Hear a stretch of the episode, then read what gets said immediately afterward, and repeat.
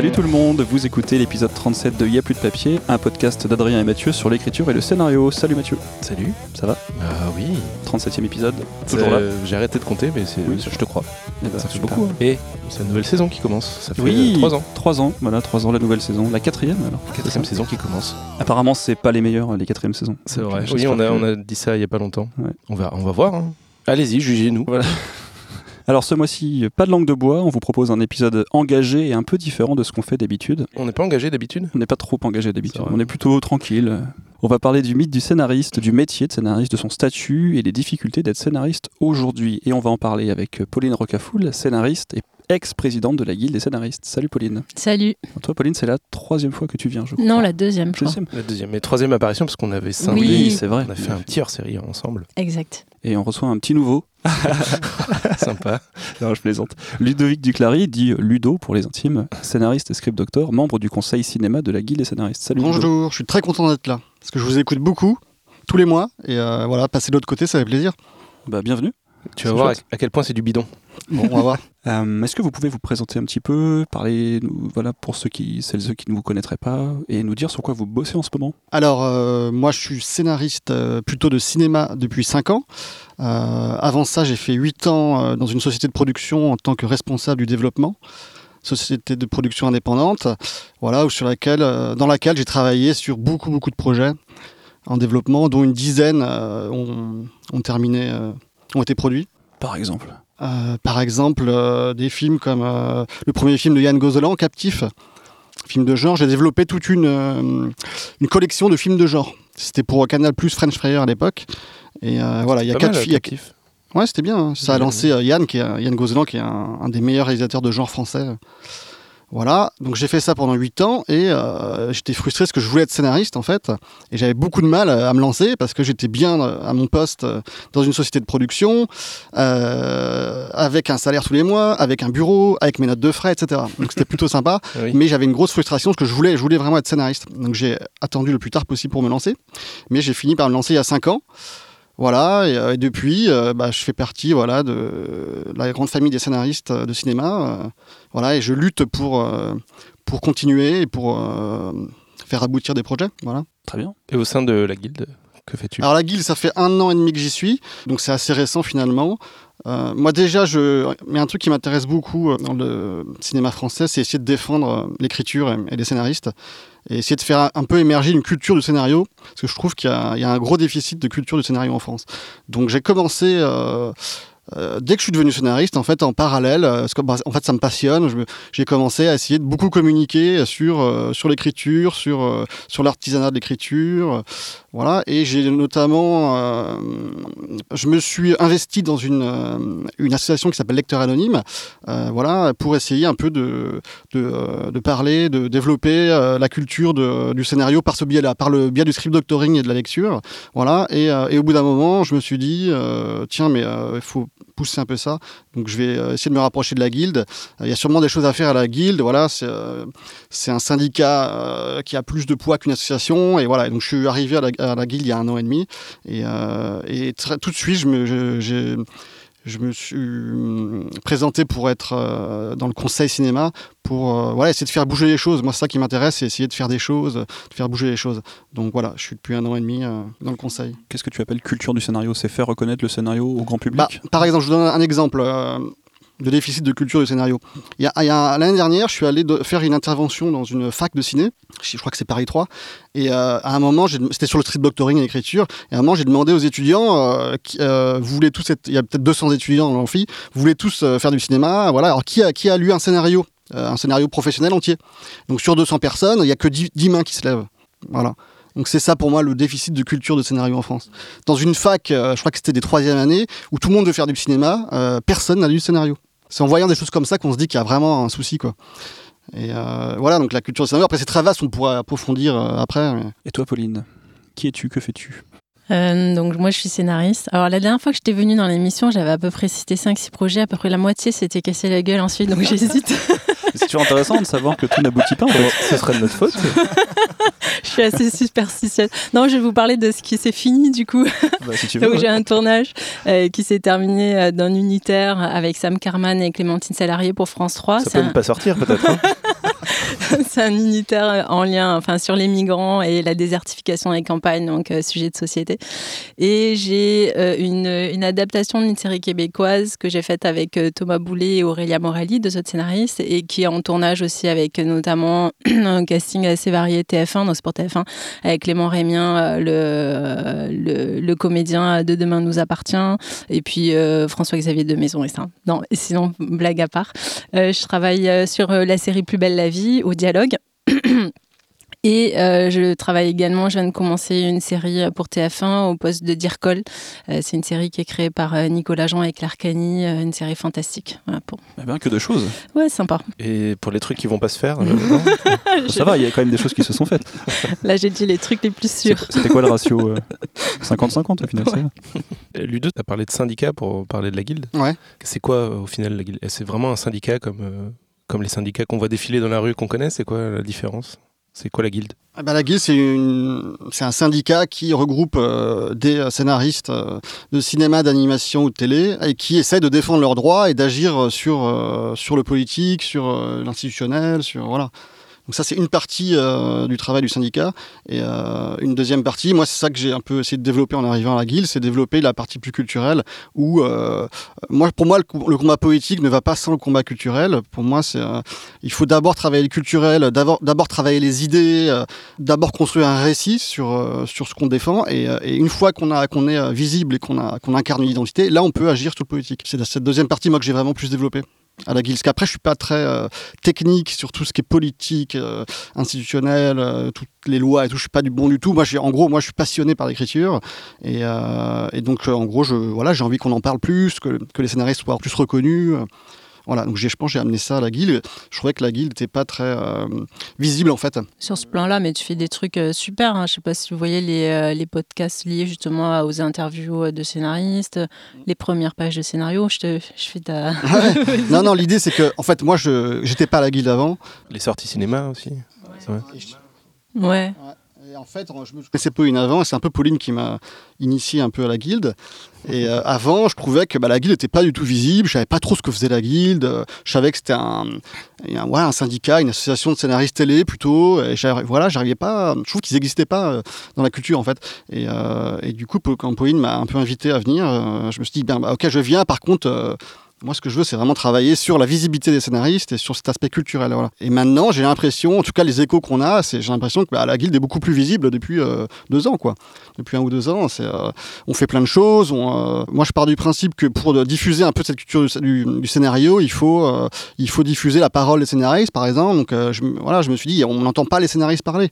Donc, il faut faire. Ok, merci, sympa. Voilà, il y a, vous, il y a vous aussi. Mais non, mais heureusement que vous êtes là. Voilà, heureusement que vous êtes là parce qu'il y a, il y a quelques petits acteurs culturels comme ça euh, disséminés, des associations qui font des choses vraiment bien et notamment des podcasteurs comme vous. Vous faites vraiment partie de, de ce petit réseau culture, sur la culture du scénario. Voilà, mais je me suis dit, c'est pas possible que la guilde qui est censée incarner euh, tous les scénaristes, euh, voilà, les scénaristes professionnels, ne soit pas visible, qu'on l'entende pas. Donc je me suis dit, voilà, on va, on va de l'intérieur essayer d'interviewer des scénaristes, faire des, des interviews très pro et qui vont mettre en avant le fait que c'est un métier.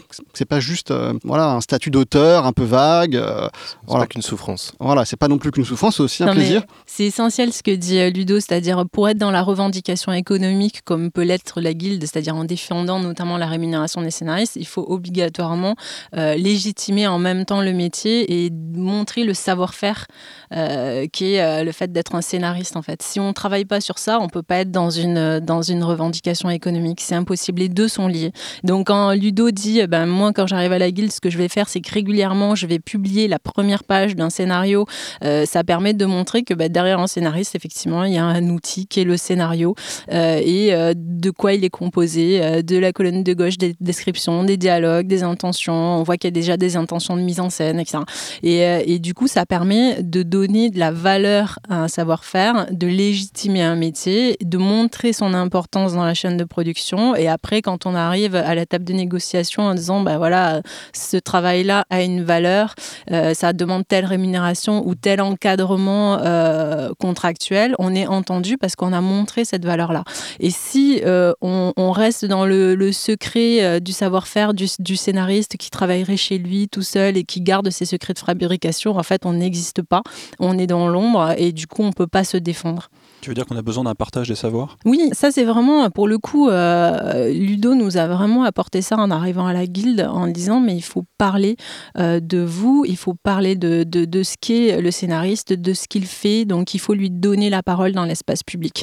Et, euh, et, ça a été des choses très concrètes de dire bon, ben, quand les films sortent le mercredi, on va citer les scénaristes des films. Alors il se trouve que ça a été génial parce qu'il y a eu comme effet de se rendre compte que tous les scénaristes des films de cinéma qui sortaient le mercredi étaient aussi les réalisateurs de leurs films. Donc ça a eu un deuxième effet où les gens disaient Waouh, c'est génial, vous avez fait une action qui permet de bien rendre visible ça.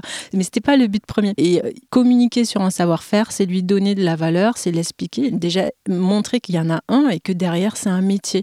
Et nous, c'est vraiment l'axe qu'on a aujourd'hui et mais c'est ce que pense aussi toute cette nouvelle génération de scénaristes, qui est de dire euh, être scénariste, c'est pas juste du talent ou du génie euh, qui arrive, c'est derrière, c'est du travail et euh, c'est un métier. Et c'est ce qui fait qu'on est dans ces réflexions liées à la rémunération et ça dont on parle tout à l'heure. la guilde d'ailleurs des scénaristes vient de sortir ce, que vous ce qui a été appelé un audit anthropologique euh, les, conclusions d'un voilà, les conclusions anthropologique. Hein. Ouais, ça fait un peu barbare comme ça.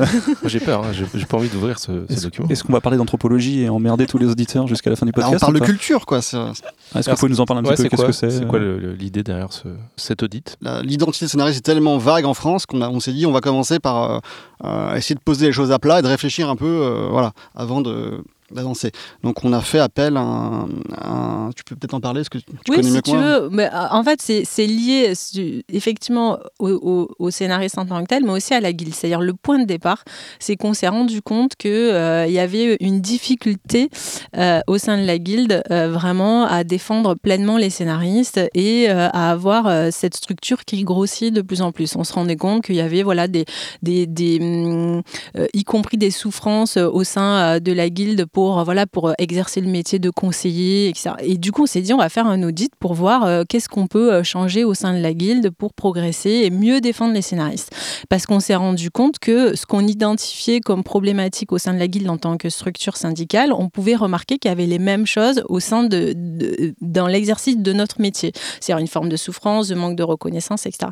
Et donc, on a fait appel à des anthropologues. C'est Thierry Godin, un des, des membres du conseil, qui les connaissait. Et c'est des gens qui ont l'habitude de travailler sur les structures et les groupe humain et euh, de euh, voir ce qui ne va pas en fonction de ce qui constitue leur mythe fondateur, c'est-à-dire euh, la raison pour laquelle ce groupe humain s'est constitué. Et généralement, on se rend compte que le mythe fondateur d'un groupe humain est quelque chose qui vraiment colore à un moment donné le groupe humain dans son inconscient, désolé, mais dans son inconscient jusqu'à voilà jusqu'au bout. Et de se dire à partir du moment où on prend conscience de ce mythe fondateur, il faut soit le faire évoluer, soit l'intégrer et ça permet de se projeter vers l'avenir. Donc ils ont interrogé euh, plusieurs scénaristes au sein de la guilde et hors de la guilde et souvent des gens qui étaient euh, qui avaient contribué à la fondation euh, de la guilde en tant que structure et ils se sont rendus compte d'un truc très très simple, c'est que le, scénariste en tant que tel, enfin chacun d'entre nous était pris entre deux notions très fortes en fait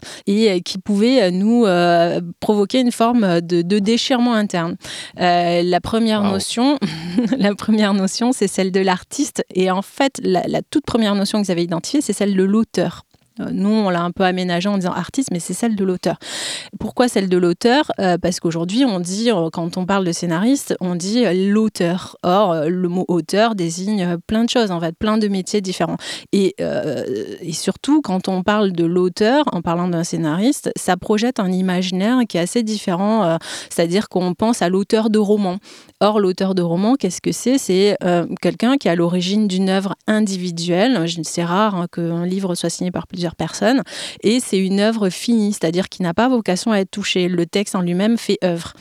Donc il y a la notion d'auteur. Et la deuxième notion dans laquelle on est pris, c'est celle de scénariste. C'est notre métier, le métier de scénariste. Et ce métier, l'ADN de ce métier est de faire, à l'inverse de l'auteur de roman, de faire une œuvre de collaboration. C'est-à-dire que, un, euh, il travaille avec d'autres auteurs, à commencer euh, d'autres scénaristes, des réalisateurs euh, qui sont voilà, aussi auteurs du film.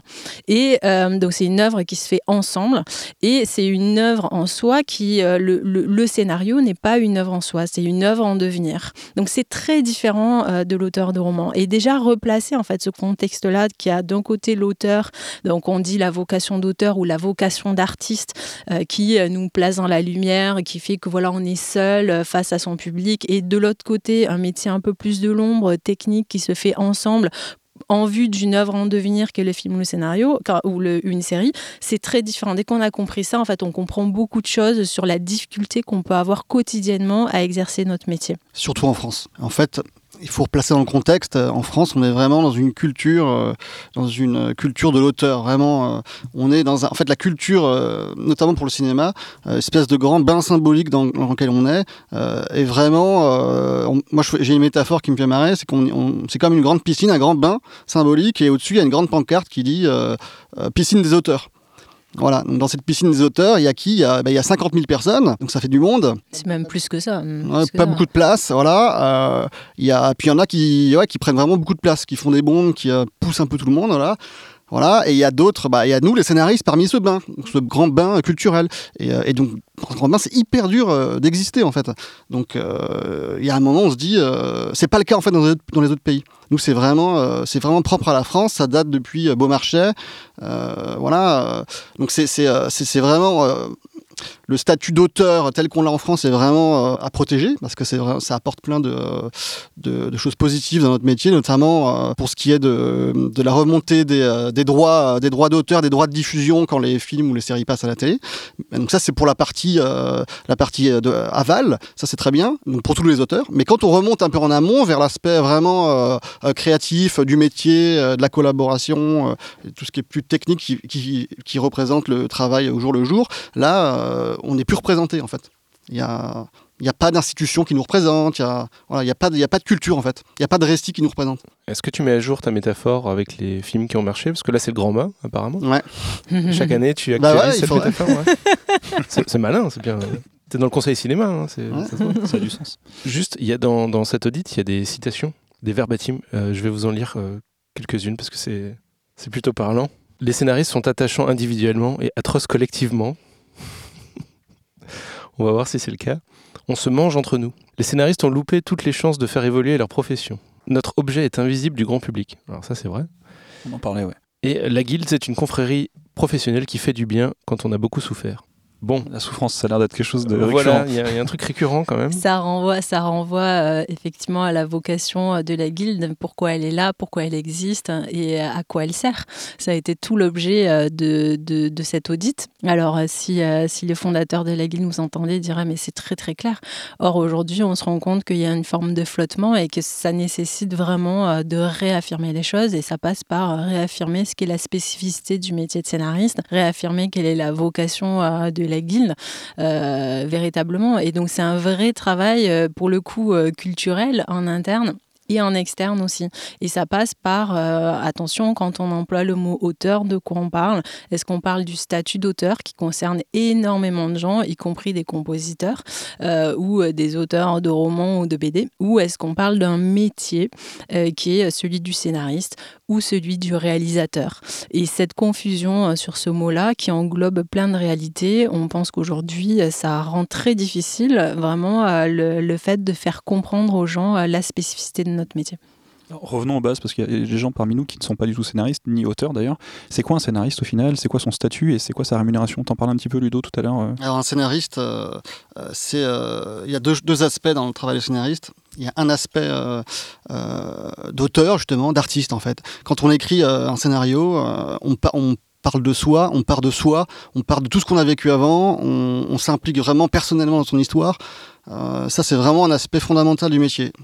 Donc effectivement, symboliquement, euh, c'est en plus en France, c'est très fort. Mais ça, c'est moi, je, veux vraiment qu'on défende ça, parce que c'est euh, quand, quand j'écris un long métrage, même quand je suis en coécriture avec un réalisateur, mais je mets vraiment toutes mes tripes dans, dans le scénario. Je, je, je, parle de moi, quoi. Donc c'est ça qui est dur souvent avec le réalisateur, c'est faut trouver la bonne personne avec qui on va réussir à, à comment dire, à fusionner un peu. Voilà, mais ça c'est vraiment pour l'aspect artistique, qui est un peu inné, qui est un peu mystérieux, qui vient de notre vécu.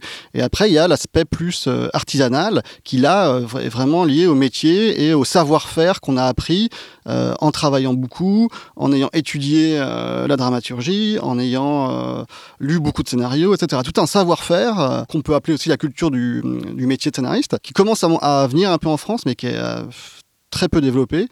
Euh, mais si on sort de France, par exemple si on va aux États-Unis, là, on va avoir une culture du scénario euh, énorme, avec des ouvrages sur le scénario partout, euh, des podcasts, des plein de enfin plein de choses quoi. Et, et du coup, voilà, cet aspect artisanal, c'est vraiment ce qui est spécifique au, métier en fait. Et sur la rémunération, ouais, les statuts aussi. Ouais, bah justement, c'est cette, cette, rémunération du scénariste, elle est en fait, la base de la rémunération du scénariste, c'est lié à la cession et à l'exploitation de ses droits. Sauf que euh, lorsque nous, on écrit aujourd'hui, on dit qu'on est dans une industrie un peu de commande, c'est-à-dire que voilà, on vient voir Ludo, on lui dit est-ce que tu peux écrire tel film ou telle série? Il faut vraiment produire beaucoup euh, d'œuvres. Du coup, c'est très compliqué euh, d'être juste dans cette logique de on te paiera lorsque ton œuvre sera exploitée. Du coup, la rémunération repose en grande partie sur ce qu'on appelle l'avance, c'est-à-dire qu'on donne une avance au scénariste sur euh, l'exploitation de ses droits.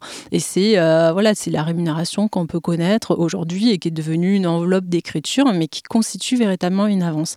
Et normalement, lorsque l'œuvre commence à être exploitée et qu'elle est amortie, euh, on touche pour le coup vraiment une rémunération liée à la à l'exploitation à l'exploitation de nos droits. Tu veux dire que le producteur doit d'abord se rembourser ce qu'il t'a payé avant de pouvoir te payer un peu plus ce qu'il te doit. et alors, heureusement, il y a la gestion collective et la SACD qui, elle, euh, euh, a un autre système, mais qui est quasiment euh, basé sur ça, mais qui est en contact direct avec les, chaînes et qui nous permet, pour le coup, d'avoir une rémunération, mais qui est liée à la gestion collective, mais qui correspond pareil à l'exploitation de ces droits. Ça pose plein de problèmes. Ça pose un vrai problème qui est que finalement, on n'est pas payé pour le travail qu'on fait en tant que tel. En fait, la, rémunération du scénariste est liée à ce qu'on peut imaginer de ce que euh, va euh, produire euh, comme rémunération l'œuvre une fois qu'elle sera exploitée. Donc je peux passer une journée ou six mois à écrire un scénario de 52 minutes ou un film de cinéma, ma rémunération sera la même. Donc ce travail-là d'écriture, dans la mesure où il n'est pas rémunéré en tant que tel, il perd de facto euh, une forme de valeur parce que euh, du coup le producteur euh, se dit finalement pourquoi ne pas faire une énième version et comme en plus cette rémunération dont je parle qui est liée à l'exploitation de l'œuvre est du coup liée à la mise en production ça donne un pouvoir énorme à la chaîne parce que finalement une grande partie de ma rémunération va être liée à l'acceptation de la chaîne de, de, l'œuvre et de mon travail. Du coup la chaîne se dit bah, tant que j'ai pas accepté je tiens je caricature, mais c'est un peu ça. Je tiens le scénariste, donc bon, ben, je vais aussi lui faire faire la énième version. Qu'est-ce qui m'en empêche? De toute façon, ça me coûtera pareil. Et du coup, cette dévalorisation euh, du travail en tant que tel du scénariste fait que euh, on est dans une position euh, de faiblesse et ça ne permet pas de favoriser ou de mettre en valeur le savoir-faire de scénariste parce que finalement, tout le monde se sent scénariste, à commencer par un producteur, un chargé de programme, parce que sa voisine ou sa cousine a lu le scénario et elle trouvait que quand ça serait bien de changer le personnage principal euh, de homme à femme, ça serait mieux. Enfin bon, bref. Et, du coup, le scénariste devient juste un simple, exécutant. Et ça pose vraiment des problèmes pour la négociation ensuite. Et en termes d'ailleurs de, rémunération, euh, moi je parle plutôt du cinéma, parce que c'est ce que je connais, mais on va, on va toucher, euh, par exemple, euh, sur les premiers films, on va toucher, euh, je sais pas, peut-être 50 000 euros si le film se fait. Et, mais avant que la mise en production, on va toucher que, je sais pas, 12 000 euros. Donc on va être payé 12 000 euros finalement pour écrire un scénario. Et, si le film se fait pas, bah, on n'aura touché que 12 000 euros pour un ou deux ans de travail. Et si le film se fait, là par contre, on touche tout. Mais on touche que, voilà, que 20% du prix du, du, scénario au cinéma. En télé, j'ai des amis qui me racontent c'est vraiment difficile Euh.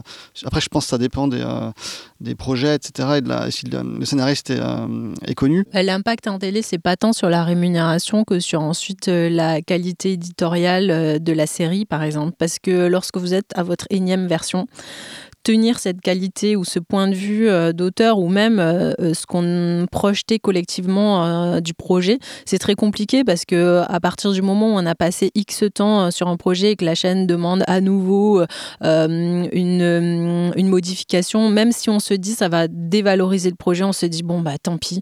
Et du coup, on, on peut avoir tendance, il peut y avoir une tendance à bâcler ou à se mettre au service d'eux. Et du coup, ce qu'on reproche en France à ne pas avoir ce point de vue qui est tenu euh, de bout en bout de la chaîne de production, euh, bah, c'est lié en grande partie à ça. C'est-à-dire qu'à un moment donné, demander une modification nouvelle euh, à un scénariste du texte ne coûte rien à personne. Au contraire, peut flatter l'ego et du coup, c'est la porte ouverte à, tout, à tous les formes d'abus. Alors là, je parle de cas extrêmes parce que je pense qu'ensuite, il y a des producteurs qui protègent à un moment donné le projet, qui protègent les scénaristes et l'équipe autour, et, surtout qui a, qui a envie de faire une œuvre telle que telle qu'ils l'ont imaginée au début et, protège ça. Mais euh, aujourd'hui, le droit ne protège pas. Et du coup, on est dans euh, juste en fonction des personnes qui sont sur les projets qui permettent voilà, de, de protéger ou pas. Ça, c'est très compliqué. Bah voilà, on a pété l'ambiance. Du coup, quelles sont les, conséquences concrètes de cette euh, confusion entre euh, symbolique et réel sur ce métier de scénariste? Bah, il y a une première confusion. Euh, la première des conséquences, c'est que euh, euh, les scénaristes peuvent avoir du mal à encadrer l'exercice du métier parce que on assimile auteur, artiste avec la liberté de création et on se dit que si on met en place des règles d'écriture ou des pratiques contractuelles qui encadrent la manière d'écrire, on risque de brider ça. Et on est très, on est plus enclin à dire oui à chaque projet, ça façon de faire, etc. Et du coup, le prix à payer, c'est une désorganisation euh, totale du métier et euh, finalement, euh, parfois une forme d'asservissement qui fait que, bah, au contraire, l'effet pervers, c'est qu'on n'est plus du tout libre parce qu'on est tenu par cette fameuse acceptation de la chaîne, qu'on est corvéable à merci. Et donc, le prix à payer de, de de cette vocation d'artiste et de ce mythe de l'artiste et de l'auteur, voilà, c'est finalement une forme de souffrance. Pour parler du cinéma, euh, ça pose aussi un souci pour, euh, dans la collaboration entre les scénaristes et les réalisateurs. Parce qu'il y a beaucoup de jeunes réalisateurs qui, euh, qui, ont été élevés vraiment dans cette culture de l'artiste-auteur, donc qui est vraiment un atout hein, pour la création française. Disons-le, un héritage de la nouvelle de vague. La nouvelle vague, voilà. c'est ce qu'on apprend à l'école de cinéma. on apprend, moi, j'ai souvenir d'avoir étudié au cinéma André Bazin, qu'est-ce que le cinéma le, le fait que la caméra est comme un stylo, c'est la caméra stylo on crée euh, avec un stylo sur le tournage. Il y a un verbatim dans l'audit qui parle de ça, c'est euh, quand le scénario devient œuvre, c'est qu'il est mis en scène grâce au réalisateur. Ouais. Et donc, euh, moi, j'ai été élevé là-dedans. Et, euh, et, voilà. Donc, en gros, tous les jeunes, euh, surtout les jeunes, hein, auteurs, scénaristes, réalisateurs, sont élevés là-dedans. Et quand on arrive, par exemple, un scénariste qui a plus de bouteilles arrive avec un jeune auteur, ça peut poser des problèmes parce que le jeune auteur n'a pas les codes, ne sait pas, n'a pas toutes ces techniques et tout ce travail artisanal, il connaît pas vraiment. Et du coup, on ne on parle pas le même langage. Et souvent, les jeunes auteurs vont être un peu perdus. Et les jeunes scénaristes, les jeunes, les jeunes, ouais, les jeunes réalisateurs. Pour les ah, voilà, les jeunes, jeunes réalisateurs vont être un peu perdus euh, face à ça. Et comme on les a élevés dans le mythe du grand artiste qui doit euh, créer euh, son, œuvre personnelle, eh ben, il, peut y avoir une défiance en fait. Et du coup, ça peut créer des, ça peut rendre difficile de former des duos réalisateurs-scénaristes parce que les réalisateurs vont pas spécialement faire confiance parfois aux scénaristes. Alors que parfois ça se passe très bien. Moi, par exemple, le dernier film que j'ai écrit là, euh, c'est un réalisateur qui est venu me chercher. Et donc, moi, je m'expose beaucoup sur les réseaux sociaux parce que j'adore parler de, de l'artisanat. Et il est venu me chercher pour ça. Il m'a dit, mais écoute, ça fait deux ans que je te suis sur Facebook. Franchement, j'adore ce que tu mets sur le scénario, sur la collaboration, sur l'artisanat. C'est exactement ce que je pense. En fait, c'est un monteur par ailleurs. Hmm. Et, voilà, il est venu me chercher pour ça. Et du coup, on a tout de suite connecté. Il n'y avait pas de défiance en disant, euh, j'avais pas en face quelqu'un qui était dans une posture d'auteur, à peu parler, parce qu'en fait, il sait pas vraiment de quoi, de quoi je parle en fait. Et donc là, il y a vraiment une, une euh, un travail de collaboration qui s'est mis en œuvre et on a écrit extrêmement vite. En un an, on a, on a, on a le projet. Euh, le projet est super structuré. Euh, et le financement marche plutôt bien. Donc ça marche en fait. Pauline. Mais ça crée des difficultés dans la collaboration, cette confusion-là, mais ça peut aussi créer de la souffrance chez le réalisateur. Parce que quand on l'a élevé dans le mythe du réalisateur-auteur, du coup, il se sent obligé de savoir écrire euh, un film, ce qui n'est pas tout le temps le cas. Euh, et parfois, ils n'en ont pas envie. Ils ont envie juste d'exercer leur métier d'un réalisateur. Et du coup, on crée une forme de souffrance où on, demande au réalisateur voilà, de savoir occuper euh, tous les postes. Là où aux États-Unis, il ne se pose pas ce problème. Il y a des réalisateurs qu'on trouve admirables, du type Martin Scorsese, Clint Eastwood. On leur demande pas d'écrire leur scénario en France, on les considérerait comme des exécutants. c'est aberrant. Et, euh, et, du coup, euh, quand un réalisateur en France dit voilà, moi je ne veux pas écrire mes scénarios, on considère un peu que c'est un demi-auteur ou un auteur qui manque un peu de point de vue. Euh, et on a aussi la même chose, c'est le scénariste. Et quand on, on se rend compte qu'il n'a pas envie de réaliser, ce qui est quand même étonnant. Enfin, comprends pas. Tu es scénariste, tu n'as pas envie de réaliser, c'est-à-dire de prendre le pouvoir. En gros, tu manques d'ambition. C'est qui le on dans, dans ces dans ces affirmations? Pour moi, c'est le système, c'est-à-dire qu'il y a vraiment euh, quelque chose de, systémique qui est organisé, une logique un peu euh, que moi j'appelle euh, top-down, où à un moment donné, on décrète la création, on décrète la façon dont ça doit fonctionner, et tout cela conditionne l'attribution d'aide ou de subventions, là où en fait le métier s'exerce sur le terrain totalement différemment. Et il y a une vraie demande de la part de, de scénaristes ou de réalisateurs et qui ne sont pas forcément euh, parce que le métier aujourd'hui, euh, le secteur culturel est organisé par des institutions euh, qui ont pas mal de poids et, qui, sont, qui... sont, construites sur une culture. voilà, les institutions, c'est un peu l'incarnation d'une culture en fait. Des, les institutions, c'est des lieux de pouvoir donc qui incarnent la culture dans laquelle on vit. Donc on vit dans une culture de l'auteur. Donc on a une grande maison des auteurs. Donc on a le CNC qui défend plutôt les réalisateurs auteurs, les metteurs en scène.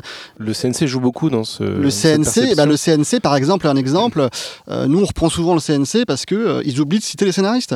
Ça c'est dramatique. C'est très, euh, très dramatique. Même la SACD. Hein, la SACD aussi. Hein. La SACD aussi. un exemple, là, le CNC a sorti une super étude sur la place des femmes dans le dans l'industrie cinématographique. Et, et, donc on ouvre l'étude, on est content et tout, et on découvre qu'il n'y a pas il y a pas les scénaristes dans l'étude comme si les scénaristes ne faisaient pas partie de l'industrie. Donc c'est quand même surréaliste. Il y a des tableaux avec la script, la coiffeuse, euh, la proportion de femmes, réalisateur, et en fait, ah ben non, il n'y a pas Et à la guilde, on a halluciné en voyant ça. On se dit, mais c'est quoi ce pays C'est quoi ce, voilà, ce C'est comme la pub euh, Canal Plus, la, la pub papier où il y avait tous les postes euh, illustrés. Et, en fait, c'est pour, pour, dire que c'est tellement dans la culture française, c'est tellement dans l'inconscient des gens qu'en fait, le CNC pense même pas à citer les scénaristes. Ils y pensent pas en fait. Limite, c'est pas de leur faute. C'est dans leur inconscient, c'est l'inconscient collectif qui est comme ça, c'est la culture qui est comme ça.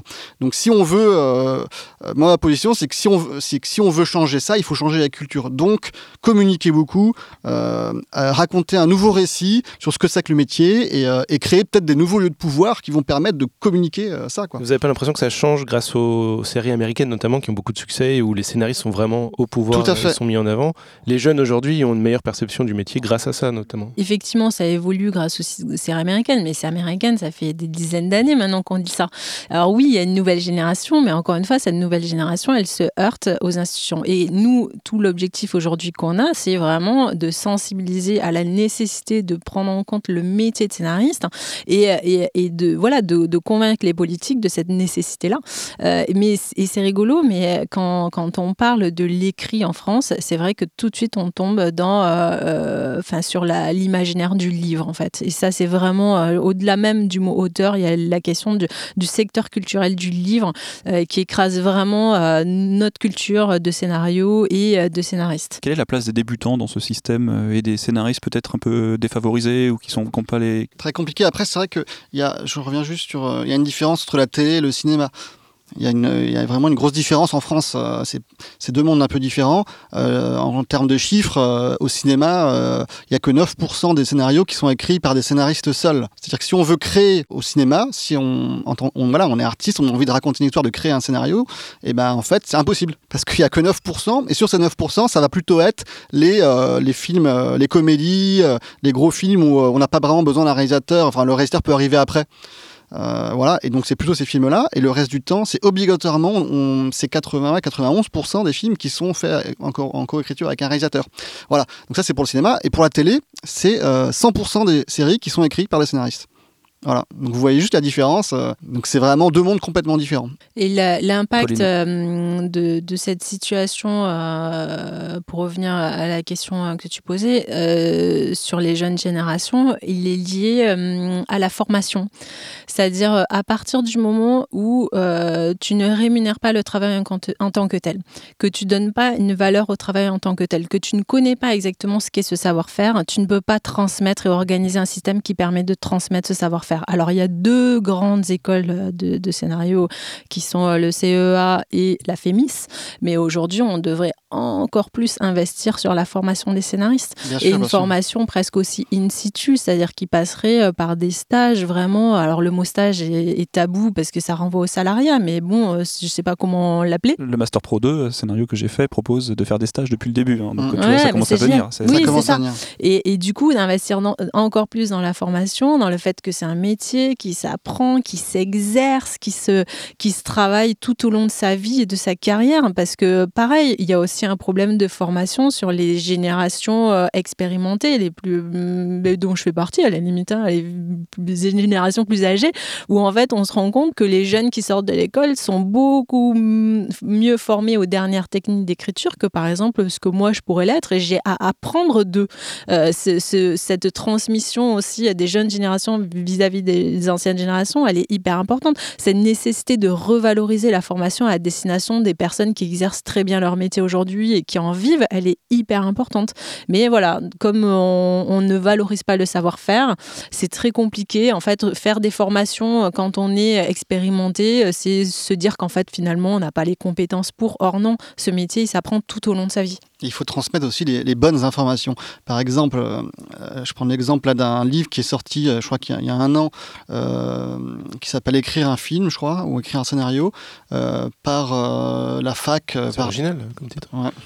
la fac, je sais plus laquelle. Mais voilà, c'est un bouquin sur l'écriture. Et euh, qui est interviewé dans le bouquin bah, C'est par exemple Claire Denis. Donc Claire Denis, Ouais. c'est une super auteure réalisatrice, mais quand elle, quand, elle, euh, quand, elle écrit, quand elle parle du scénario, mais moi personnellement, je comprends rien. Enfin, je lis trois pages, je ne comprends rien. C'est euh, complètement nébuleux. c'est pas du tout, c'est pas du tout ce qu'on vit nous en tant que scénariste au quotidien.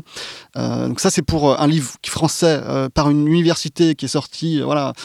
Donc c'est ça qu'on a en France. Alors si on prend un livre euh, ou, un, ou un- je prends un autre exemple, une vidéo là que j'ai mis sur Facebook il y a pas longtemps, euh, un interview de Paul Schrader qui dure euh, 45 minutes. Voilà, Paul Schrader, Taxi Driver, euh, Dernière Tentation du Christ, euh, Hardcore, enfin grand réalisateur et grand scénariste, Raging Bull. Et ben en 45 minutes, mais c'est, mais c'est énorme. Ce qu'il dit, mais c'est hyper clair, c'est, euh, c'est, voilà, c'est, très concret euh, et ça n'empêche pas que c'est euh, un, un artiste aussi quoi. Et, et voilà. Et donc, donc, faut voir, faut réfléchir à quelle information on transmet euh, aux gens, donc aux jeunes dans les universités Et dans les écoles, et qui la transmet aussi. Il y a un moment, euh, on peut pas interviewer. euh, Moi, j'ai beaucoup de respect pour les, les, ré- les réalisateurs, metteurs en scène, cinéastes, très auteurs. Il faut absolument que ces films existent. Ça permet de faire avancer le langage cinématographique. Mais euh, c'est euh, c'est pas ces gens qu'il faut interviewer quand on parle de scénario. C'est juste ça en fait. Il faut replacer les choses à, à leur niveau et Mais à voilà. leur place, c'est chacun son métier et c'est Voilà. et c'est parce que chacun sera dans son métier qu'il y aura une vraie collaboration. Voilà, mais comme on est dans une culture euh, de l'auteur, artiste, et ben on, on- on va interviewer dans les journaux euh, que les euh, auteurs artistes euh, et pas les, ceux qui travaillent vraiment au Les quotidien. faiseurs, quoi. Voilà, les faiseurs Qui sont dans l'ombre. qui sont dans l'ombre, hein, qui aimeraient bien en sortir un peu. Il y, a- il y un problème aujourd'hui sur le statut euh, et sur la, la protection sociale des auteurs. Est-ce que vous pouvez nous en parler un petit peu, Pauline? Pour le coup, euh, on en revient toujours à la même chose, c'est-à-dire qu'aujourd'hui, euh, pour ce qui est par exemple de la télévision, on, on arrive à une forme d'industrialisation de l'écriture euh, qui fait que euh, aujourd'hui, un scénariste par exemple qui travaille sur une série quotidienne et euh, qui travaille Comme plus belle la vie, par comme exemple plus belle la vie. Alors moi c'est pas mon cas parce que je suis au dialogue, mais ceux qui travaillent sur ce qu'on appelle les séquenciers aux histoires, voilà, euh, sont amenés à euh, à travailler dans une forme d'exclusivité euh, et de telle façon que ça ça les rapproche d'une forme de salariat. Bon, ça les rapproche, mais sans en avoir les avantages. C'est-à-dire que et, ce qui est rigolo, c'est qu'aujourd'hui, y compris au sein de la guilde, il y a beaucoup de scénaristes qui se posent des questions euh, des, des- de la prévoyance prévoyance, des mutuelles de santé, parce qu'ils se rendent bien compte qu'à un moment donné, bah, ils traversent la rue, ils sont écrasés, mais en fait, ils sont pas du tout couverts, ou ils sont, enfin, en tout cas, leur statut d'auteur ne les couvre pas automatiquement. Pourquoi ils traversent la rue? Ils restent chez eux, les auteurs. Hein, pour, trouver un, job, il faut traverser la rue. Ah oui, c'est vrai. Et donc, ce week-end, on a eu justement une question sur la ML de la guilde, la mailing list, où quelqu'un disait voilà, moi aujourd'hui, je travaille sur une série qui m'amène à faire beaucoup de déplacements. Et ces déplacements, euh, certains sont risqués. En plus, euh, je connais la série, je crois que c'est sur les forces spéciales. Donc bon, bref. Et il dit voilà, moi, s'il m'arrive quelque chose dans le cadre de ces déplacements qui sont liés à mon travail, euh, ben, quelle assurance il faut que je prenne? Est-ce que je suis couvert de facto ou pas? Etc. Et donc, on sent qu'il y a un vrai souci aujourd'hui parce que le fait de dire que scénariste est un métier, à un moment donné, oui, la liberté de créer, la liberté de faire ce qu'on veut, c'est intéressant et on peut accepter d'être. Voilà, il y a un prix à payer pour cette liberté-là. Mais au final, quand on se retrouve avec des contraintes qui sont des contraintes de recherche, des contraintes de travail dans un lieu en particulier, finalement, bon, on n'a pas cette liberté de, l'artiste. Enfin, on, là, on a la liberté de créer, mais en gros, on est quand même dans un métier avec un cadre. Et qu'est-ce qu'on invente pour protéger ce cadre-là? Parce que clairement, on peut pas être des salariés. Ça n'a rien à voir avec notre statut, parce qu'en plus, on peut avoir plusieurs employeurs. C'est pas la question. Mais à un moment donné, quel est le cadre social qui euh, fait qu'on est protégé? Ce serait quoi la réponse à ça? Bah, Moi, je pense qu'il y a quelque chose à inventer, franchement, euh, tout simplement. Hein. C'est-à-dire que. Non, je sais pas, un statut en tout cas, euh, ou un cadre social, juridique qui permettrait de prendre en compte la spécificité du métier de scénariste. moi, quand j'entends Ah oui, mais telle chose, c'est pas possible parce que les URSAF ou les AGSA, etc. Je dis Ok, c'est pas possible, mais à un moment donné, notre métier l'exige. Notre métier exige de pouvoir rémunérer tel acte qui, effectivement, ne euh, donne pas droit à des droits d'auteur, mais sauf que cet acte-là, il est fait régulièrement, cet acte d'écriture. Euh, et euh, du coup, ben, qu'est-ce qu'on fait? Donc, si ça n'existe pas, pourquoi on se mettrait pas tous autour de la table et se dire, OK, on va créer quelque chose qui permet de les rémunérer de façon légale? Oui, c'est au droit de s'adapter et pas l'inverse, en fait. Oui, c'est ça. C'est au droit de s'adapter et pas l'inverse, d'autant plus que la réalité du terrain a véritablement changé la donne. Aujourd'hui, les choses, notre métier a évolué. On travaille de plus en plus, l'écriture collective est, de plus en plus en expansion. Euh, et à un moment donné, si les cadres juridiques euh, n'existent pas, voilà, il faut arriver à les, proposer, à les inventer. On pense que c'est extrêmement nécessaire parce que, en fait, les plateformes numériques aujourd'hui, euh, les, les, Américains notamment, ils arrivent en France avec leur méthode d'écriture et ils comprennent pas, en fait, que nous, on n'arrive pas à produire plus de six épisodes en un an. Ils disent, mais on comprend pas. Aux États-Unis, ça se passe comme ça. Donc, bah, vous allez le faire quand même. Et du coup, ça place tout le monde dans une forme de panique de se dire, bah, finalement, euh, on n'a pas ce cadre juridique qui permet euh, de protéger les scénaristes, on n'a pas ces règles d'écriture qui permettent d'écrire vite. Et du coup, aujourd'hui, on se retrouve dans une situation où les plateformes numériques, quand même, euh, ben, révèlent une forme de désorganisation du métier à tous les niveaux. Et les accords qui sont faits aux États-Unis entre la guilde, la Writers Guild et euh, les, les, studios, les networks, il y a moins de sorties de route qu'en France avec les accords euh, qu'on peut avoir euh, en télé. Ou... Bah nous, il y a très peu d'accords hein, pour le coup. Voilà, déjà, il y, en a peu et ils sont pas tout le temps super respectés. Et c'est pas les mêmes conséquences pour ceux qui les respectent pas aussi. Oui, il n'y a pas de conséquences. Nous, c'est plutôt la SACD jusqu'à aujourd'hui qui gère, il me semble, tous les accords qu'il y a avec les diffuseurs. Les accords de, de, distribution des droits, mais sur la question de l'organisation de l'écriture, pour le coup, ça c'est le rôle du syndicat. Et aux États-Unis, c'est la guilde américaine qui gère ça, mais c'est monstrueux les accords en fait. C'est trois annuaires empilés, euh, l'équivalent de trois annuaires empilés. Et c'est oui, tout est hyper euh, hyper réglementé, hyper encadré, mais ça donne des droits, mais aussi des devoirs aux scénaristes. C'est-à-dire, vous n'avez pas le droit de travailler avec tel producteur ou telle euh, euh, plateforme qui ne respecterait pas euh, ces accords-là. vous n'avez pas le droit de faire ci. Alors après, il y a des droits, bien sûr. Mais nous, en France, on est très très loin de cette culture-là pour toutes les raisons que je vous ai expliquées. Et le problème, c'est que quand les plateformes numériques, elles arrivent en France, mais c'est c'est le Far West. C'est-à-dire vraiment euh, tout est permis quoi. C'est euh, et du coup euh, aussi tous les abus. Et le scénariste est isolé en fait dans le cadre de, de, cette relation contractuelle des plateformes. Alors du coup c'est le rôle de la guilde de réfléchir à un encadrement contractuel. Le seul problème c'est que à un moment donné on fait avec ce qu'on peut, qu'on a, a les moyens justes d'employer un juriste au sein de la guilde et que c'est très compliqué quand en face les producteurs en ont quatre ou cinq et de, de, pouvoir rivaliser, de négocier. Et ça, c'est un problème pour le coup qui de, de hum, rémunération des structures syndicales et des associations et organisations professionnelles qui touchent tous les auteurs, y compris les réalisateurs, y compris les écrivains de théâtre, où en fait il n'y a pas aujourd'hui en France euh, d'obligation euh, de financer ces organisations professionnelles. Elles ne reposent que sur des cotisations des membres et sur euh, des subventions soit de la SACD, soit de la SACEM, qui n'ont aucune obligation de les financer, qui peuvent du jour au lendemain couper ces subventions. Et donc ça place toutes ces organisations pro dans une très grande fragilité. À l'image euh, du métier qu'ils défendent. Exactement. non, mais juste un exemple, les réalisateurs français aujourd'hui euh, de, télévision euh, ont les moyens, du fait de leur cotisation et de la faible subvention qu'ils reçoivent de la SACD, ont juste le moyen d'employer quelqu'un à, temps partiel. ils ont un salarié. Aujourd'hui, les réalisateurs français de télé sont défendus par un salarié à temps partiel. Voilà. Euh, c'est quand même, euh, c'est, moi je trouve ça hallucinant. Et, ce qui est fou, c'est que notre secteur culturel est justement dérégulé. Hein, vraiment, euh, ça repose que sur la négociation d'accords interprofessionnels. Et aujourd'hui, il n'y a aucune organisation de, du financement de ces organisations professionnelles d'auteurs. On mise trop sur les sociétés d'auteurs telles que la SACEM, la SACD, mais pour toutes les raisons qu'on a énoncées, à un moment donné, elles sont extrêmement fortes pour gérer, collecter et redistribuer les droits d'auteur. Mais pour ce qui est de s'occuper des métiers en tant que tels, c'est-à-dire tout ce qui concerne l'amont, ce n'est pas de leur ressort. Et franchement, il est plus qu'urgent d'organiser un financement de ces organisations professionnelles. Sinon, on va au crash directement, on n'arrivera pas à se défendre. Très bien. Je suis plein d'espoir. Et de... Nous aussi. Parlons d'argent. Parlons d'argent, Mathieu. T'as bien parlé d'argent Ben j'en ai pas, c'est pour ça. C'est pour ça. Ça me fait rêver. On a l'impression en tout cas qu'elles sont, elles sont plus faibles, euh, les rémunérations, euh, depuis quelques années. Est-ce que vous pouvez nous en parler, euh, chers amis? Peut-être dans le cinéma, tu me disais. en cinéma. il y a plein de pognon. Ils sont tous riches. Il y a, très, justement, il y a très peu d'argent et les ah, rémunérations sont très faibles. Pour ah, les, en tout cas, pour tous les nouveaux entrants, les jeunes scénaristes, c'est vraiment sous-payé.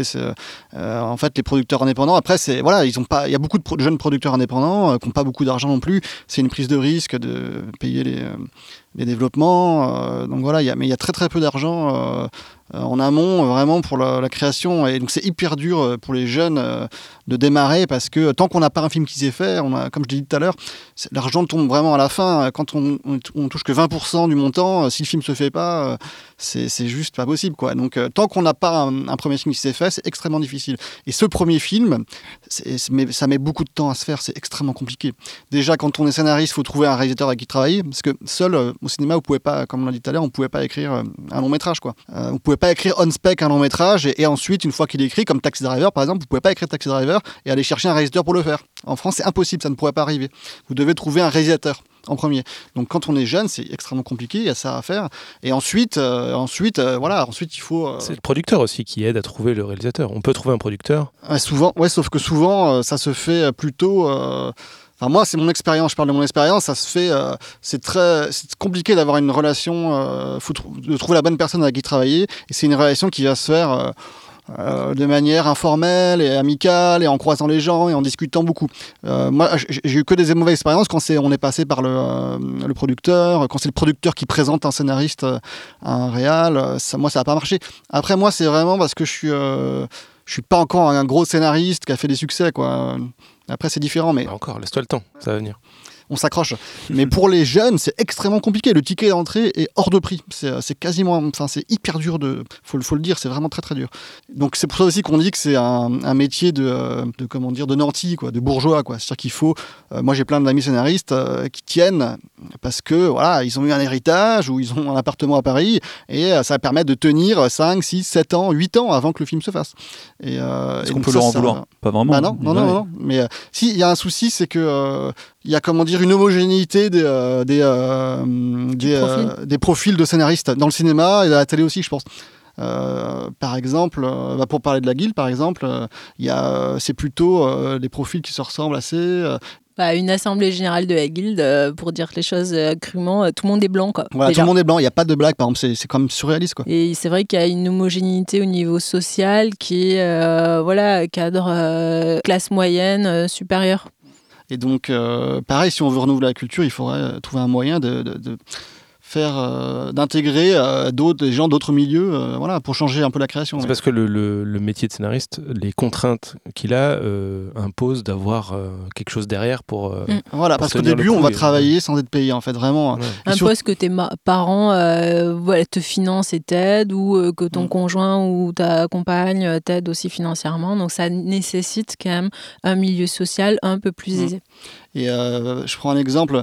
Euh, ouais, quand on vend un, synopsis euh, dans le cinéma, euh, franchement, avant de le vendre, il faut un boulot de fou. quoi. C'est-à-dire que vous avez déjà la structure, vous avez la vision du film, vous avez mon expérience en tant que responsable du développement d'une boîte de prod et scénariste, c'est qu'en fait, généralement, on achète, le producteur s'engage sur 10 pages. Donc sur 10 pages, c'est-à-dire qu'en fait ça rassure beaucoup parce qu'il y, a, euh, il y, a, euh, il y a tout en fait Bah finalement, il y a tout. Donc C'est beaucoup, 10 euh, pages. Voilà, donc euh, 10 bonnes pages. faut Ouais. pas croire quand on démarre que euh, un producteur va juste euh, acheter un pitch et va nous donner de l'argent pour développer ce pitch sur, euh, sur un- une histoire de, euh, voilà, euh, de 10, même un- rien qu'un synopsis de 10 pages. Donc euh, voilà, donc en gros, c'est vraiment au début on travaille gratuit. Et, et Et puis, pourquoi en fait? Pourquoi? C'est une peur du producteur C'est une question d'argent Pourquoi il n'y a pas cette volonté d'investir dans une histoire en fait? Parce que les producteurs, euh, les producteurs ont, bah, font pas confiance tant qu'ils n'ont pas vu euh, quelque chose qui a été fait avant. Et, et en plus, il y a un autre problème, c'est que comme on est dans cette culture auteur, enfin moi c'est mon expérience dans une boîte indépendante, c'est qu'on va souvent mettre plus de, euh, on va faire plus confiance à quelqu'un qui a cette image d'auteur réalisateur. euh, et même s'il sait pas du tout écrire, on s'en fout, on va, on va mettre de l'argent pour. On s'en fout, il fait des images. non, mais pour ce talent, cette personnalité. On me paye la personnalité de cette, voilà. De, et euh, et Ouais. moi, des fois, j'hallucinais du fait que, voilà, on va faire venir quelqu'un qui est pas du tout dans le cinéma, mais euh, qui a écrit un roman sympa, euh, voilà, et parce que euh, on se dit c'est un artiste, et, voilà. Capitalise sur son image en fait. Oui, voilà, c'est ça en fait qui est valorisé. Et euh, par contre, un scénariste, euh, on va jamais donner d'argent à un scénariste pour démarrer parce que, bah, on va se dire c'est pas vraiment un auteur. euh, Et d'ailleurs, on le voit au CNC, les présidents de commissions euh, qui attribuent euh, des aides, où euh, les membres de ces commissions, c'est souvent soit des auteurs de romans, soit des éditeurs. Ouais. C'est rigolo. président de la- de l'avance sur recette, c'est souvent des éditeurs, c'est des gens qui viennent du Alors roman. ça n'a rien à voir. Il y a un truc qui ressort dans ce que tu dis, c'est que le scénariste, il, fait, il, il produit un document qui va être, euh, qui ne va jamais sortir, qui va se Mm. transformer en autre chose. Mm. Le réalisateur, lui, il va faire des images. Le, le romancier, il va sortir un livre. Mm. Enfin, il y a toujours quelque chose au bout, sauf pour le scénariste. Et c'est peut-être ça, euh, un ça, des ça joue, images, en fait. ça joue parce que euh, on n'a pas d'objet euh, d'incarnation de la, la création. À moins de, C'est de- ça. à moins de, de- de se démarquer par d'autres moyens. Euh, toi, tu dis on, on t'a repéré pour ton côté engagé et le, Ouais. le- ce- cette volonté Voilà, et de donc c'est pour ça qu'il faire faut- émerger une culture. Voilà, c'est comme euh, le fait de euh, diffuser des scénarios et ça donne une existence, ça incarne euh, ce qu'on fait quoi. Et euh, Ce qui ne veut pas dire qu'on cherche de la reconnaissance euh, à travers la diffusion de ce scénario, mais se dire voilà, ça existe, c'est une Rien étape. que ça, c'est Ouais, basique, c'est symbolique. C'est vraiment euh, aux États-Unis, tous les scénarios sont disponibles sur Internet. Aux, aux- aux Oscars, tous les euh, scénarios, on peut les lire, voilà.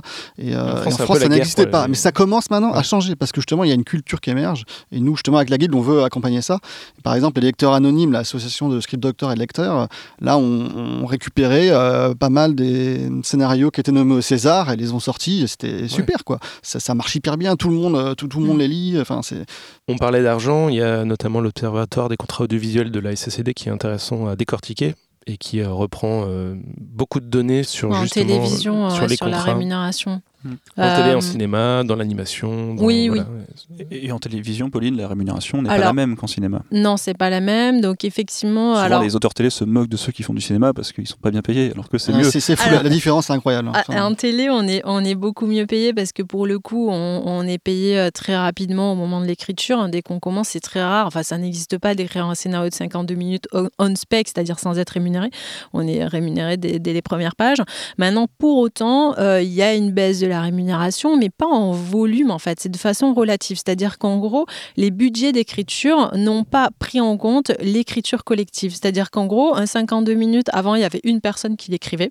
Et puis, bon, bah, elle prenait un peu son temps et ça, et elle touchait sa belle enveloppe euh, d'écriture, euh, de budget euh, liée à l'écriture de 52 minutes. Et veux- Tu veux aujourd'hui, dire qu'il faisait son artiste? Il faisait son artiste. Et aujourd'hui, bon, bah, c'est autre chose. hein. Il y a un rythme euh, qu'il faut tenir et on est plusieurs euh, à, à écrire. Et du coup, cette enveloppe, elle est euh, partagée entre toutes les personnes qui interviennent, avec en plus une hiérarchie entre les scénaristes, etc. Et donc l'enveloppe d'écriture étant la même, bah, de façon relative, le scénariste qui va écrire les premiers jets, les premières versions, euh, va être moins bien payé. Or, on s'est tous dit tout à l'heure, quand on écrit le synopsis ou la première euh, version du séquencier ou du dialogué, on a quasiment fait un énorme travail.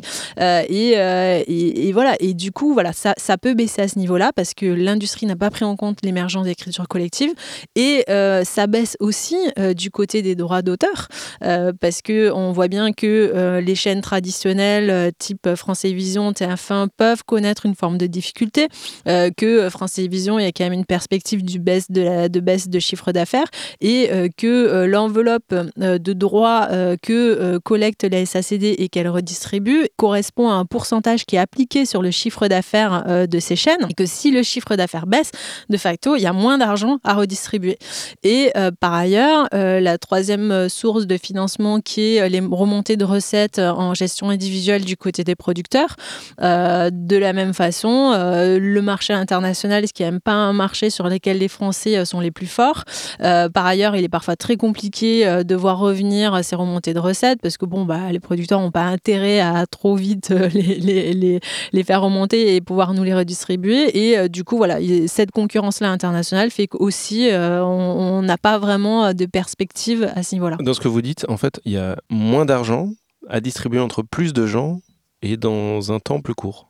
C'est exactement ça. Est-ce qu'on va pas finir par tous écrire de la merde comme ça Non mais sérieusement. Non, ou tous en burn-out, moi je pense. Est-ce que ça pousse pas justement au, bah, au burn-out, à, à, rendre vite des textes bâclés? Est-ce que ça va pas un peu niveler tout ça par le bas, la qualité de ce qu'on qu'on produit? Vu leur tête, j'ai l'impression que oui.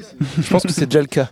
Non, mais c'est vrai qu'il y a quand même cette situation-là où on se rend compte que... C'est l'intérêt de personne en plus qu'on fasse de la merde. Oui, mais au-delà de ça, c'est la concurrence, euh, la concurrence des contenus. C'est-à-dire qu'à une époque, dans les années 90, il suffisait euh, que quelqu'un euh, qui avait l'autorité appelle TF1 et lui dise bon maintenant ça suffit de diffuser la fiction américaine, il faut produire français. Et bon à la limite si TF1 acceptait, on ne diffusait plus de la fiction américaine. Aujourd'hui, bah, les plateformes elles en ont rien à faire, il n'y a plus de frontières. Hein. C'est-à-dire qu'à un moment donné elles arrivent sur le marché français et elles diffusent des, des œuvres étrangères, donc américaines ou euh, venues d'autres pays.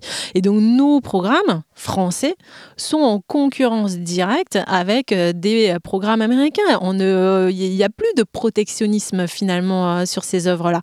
Et donc ben, c'est cruel. C'est-à-dire, à un moment donné, si l'œuvre elle est bonne et euh, qu'elle peut rivaliser avec les œuvres américaines, tant mieux. Et, du coup, et si c'est pas bon, eh ben, on, va, on va choisir euh, voilà, la série qui nous plaît et qui nous fait rêver. Et ça sera pas forcément français. Et donc là, cette concurrence-là, elle est dramatique. Et c'est ce que tout à l'heure, j'expliquais que ça pouvait être l'arrivée des plateformes, pouvait être un révélateur de, des organisations du métier. Alors, l'avantage, et si on voit les choses de façon positive, c'est que ça pousse tout le monde aujourd'hui à agir et, euh, et, on se rend bien compte que, ok, euh, il y a eu euh, de tout temps des révolutions technologiques avec l'arrivée de la TNT, aujourd'hui des plateformes numériques, et qu'au final, les institutions, les politiques se rendent compte que qu'est-ce qui fait le nerf de la guerre? C'est quand même la bonne histoire qu'on va trouver. Et comme dans toute industrie, à partir du moment où on innove sur une idée, ce qui compte, c'est ensuite de la mettre en application le plus vite possible. Dans le monde des startups, on dit l'idée c'est 1%, l'exécution 99%. Donc tu peux parler de ton idée, personne te la piquera. par contre, la difficulté, ce sera de la mettre en application le plus vite possible et de la meilleure façon pour que ça ait la meilleure qualité. Et donc aujourd'hui, on se rend bien compte de ça. Euh, et ça vaut aussi euh, presque aussi pour le, pour le cinéma, hein, qui est de, voilà, qui va avoir la bonne idée, quel scénariste va avoir la bonne idée. Donc aujourd'hui, on, se rend bien compte qu'il faut se mettre à la recherche des talents, des scénaristes talentueux qui sont capables d'avoir la bonne idée. Et euh, il faut réussir à organiser le métier et l'écriture de façon à ce que cette idée soit le plus rapidement possible et de la meilleure des façons à l'écran. Il faut essayer de faire des films qui, euh, qui, qui, qui, puissent être, comment dire, euh, concurrents avec les, pays étrangers, avec les Américains. Essayer de faire des films, voilà, qui cherchent un peu le public aussi. Euh, ça ne veut pas dire qu'on enlève la qualité artistique des films, mais, il faut essayer d'aller, voilà, sur des genres par exemple, des films de genre qu'on va pas spécialement faire par culture en France, mais il faut essayer d'aller un peu sur ces, dans ces domaines-là. Là, je prends l'exemple, par exemple, du Le Chant du Loup, qui est sorti il y a pas longtemps, un film de sous-marin. avant que le film sorte, voilà, tout le monde disait c'est impossible de faire un film d'action d'action français avec des sous-marins, ça n'existe pas, ça ne peut pas arriver. On sait pas. sous-marin. C'est Voilà. un genre, ça Ouais, Film bah, un sous-genre, un sous-genre. Mais euh, voilà, Un tout le genre monde. militaire en tout cas. Ouais, tout le monde se disait c'est pas possible, c'est pas dans notre culture de faire de l'action. Bon, Là, vous avez un film, ça commence une scène d'action de 20 minutes euh, avec, euh, je sais plus comment il s'appelle le comédien, euh, qui, sort avec son bazooka euh, euh, sur le sur le sur le sous-marin, enfin des trucs américains quoi. Et, et en fait, c'est super bien fait euh, et c'est avec des acteurs français qui jouent très bien, euh, voilà, dans un film avec des dialogues de film d'action. Enfin, voilà, et c'est et donc faut aller, je pense, essayer de faire plus de films euh, euh, qui vont un peu chercher le public. Et euh, pour ça, il faut vraiment travailler sur euh, des, les questions de la dramaturgie, de comment accrocher le spectateur, euh, comment approfondir des genres, comment voilà. C'est notre Vraiment- responsabilité en fait, Ludo, ce que tu dis, c'est de. Bah oui, voilà, d'aller de- chercher. tout Voilà, ça, des scénaristes et des créateurs. Il faut vraiment euh, travailler là-dessus et je pense qu'il faudrait beaucoup plus de fonds pour les scénaristes. C'est une responsabilité créateurs. collective. hein. Voilà. c'est vraiment une Ouais. responsabilité Moi, je pense qu'il faudrait peut-être, euh, s'il n'y a pas assez d'argent, bah, peut-être mettre un peu moins d'argent pour faire plein de films. euh, qui parfois euh, sont très créatifs mais euh, Pas aboutis, euh, En tout cas. ouais. pas aboutis ou et, et que, que personne ne voit voilà et mettre un peu plus d'argent euh, à la base vraiment au tout début pour les scénaristes pour qu'ils puissent vraiment euh, créer quoi écrire et, euh, et investir des genres euh, qui sont pas aidés en France quoi Est-ce qu'il y a des postes de dépenses qui mériteraient d'être un peu euh, rabotés pour aller vers le scénariste Alors, raboter, c'est compliqué de dire qu'il faut raboter. En tout cas, on peut vous dire là où il faut en mettre plus. Ouais, En gros, euh, non, ce qui se passe, c'est qu'après, il faut équilibrer les choses. Quoi. On voit où il en manque, et il y a, il y a un moment, c'est sûr que, a- bah, par exemple, sur l'amont, il manque vraiment d'argent. quoi. Il faut aider, les, faut aider les producteurs indépendants euh, pour qu'ils puissent développer plus. Euh, en- voilà, les- de scénarios, euh, qu'il y ait plus de scénarios en développement et peut-être moins qui se feront au final, mais euh, le même nombre qui se feront au final, mais il y aura plus de développement. Quoi. Il faut aussi euh, euh, développer la culture du risque, mais en expliquant bien ce que c'est. Parce que jusqu'à présent, quand on parlait de chaînes, on leur disait il faut prendre des risques. Eux, ils avaient l'impression qu'on leur demandait de faire justement des œuvres qui vont être vues juste par quelques personnes et d'être audacieux pour eux sur le plan artistique. C'était justement de faire quelque chose qui n'allait être pas vu. Et ce qui est assez étonnant parce que on est dans un métier de création euh, aux États-Unis ou dans le monde anglo-saxon, on dit euh, business content. Donc en gros, on fait une industrie euh, euh, du contenu. Donc il y a un mot un peu tabou, le mot contenu en France, mais c'est quand même ça. Et euh, l'idée, c'est de faire le meilleur contenu, c'est-à-dire en gros celui qui, parce qu'il est disruptif, va créer un monopole en fait. En gros, et qu'est-ce que c'est le monopole dans le monde de la création? C'est qu'en gros, c'est une adhésion massive du public qui va dire mon Dieu, ça, on l'a jamais vu. Et c'est ça la création. Création, c'est pas l'application d'une recette, c'est faire quelque chose qu'on n'a jamais vu. Et donc c'est prendre des risques, c'est ça, c'est de dire bon bah je suis glacier, je vais tenter un nouveau parfum de glace et on va voir si ça marche. Et, mais le si ça marche et prendre des risques, c'est à un moment donné, c'est pour que ça fasse banco. C'est pas pour que on, développe des choses qui sont euh, qui ne vont pas du. Et là où c'est rigolo, c'est que souvent on dit, on s'est beaucoup interrogé dernièrement euh, sur la mission de service public, elle doit être, France Télévisions doit être audacieux.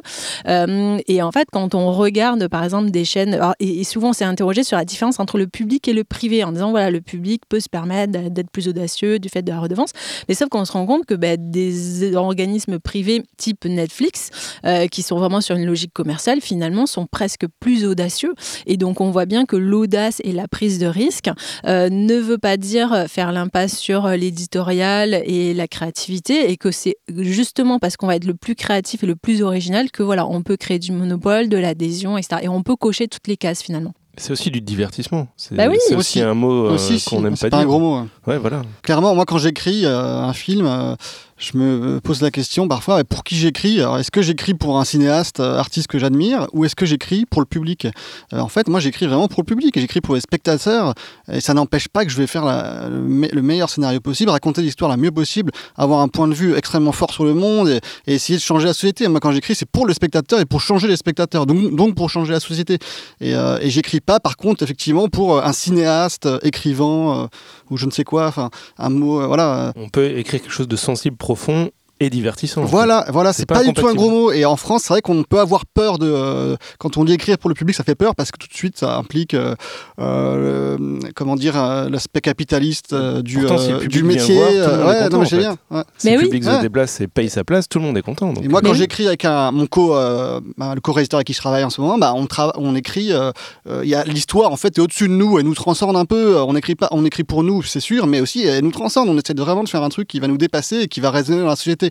Et pas juste pour nous, quoi. Et, et donc, et ça, il faut pas avoir peur de dire que voilà, on écrit pour les gens, quoi. Vous êtes en mission pour changer le monde, on peut le dire. Non, mais il y a un peu. C'est la partie artistique, justement. On essaie un peu de changer les choses, quoi. C'est pas l'argent qui vous pousse, c'est cette bah, mission. pour l'instant, on est très pas C'est la vocation d'auteur. Cette vocation, pour le coup, c'est la vocation d'auteur. Donc c'est beau d'aller écrire pour le spectateur et pas que. Faire un pas vers le public. Voilà.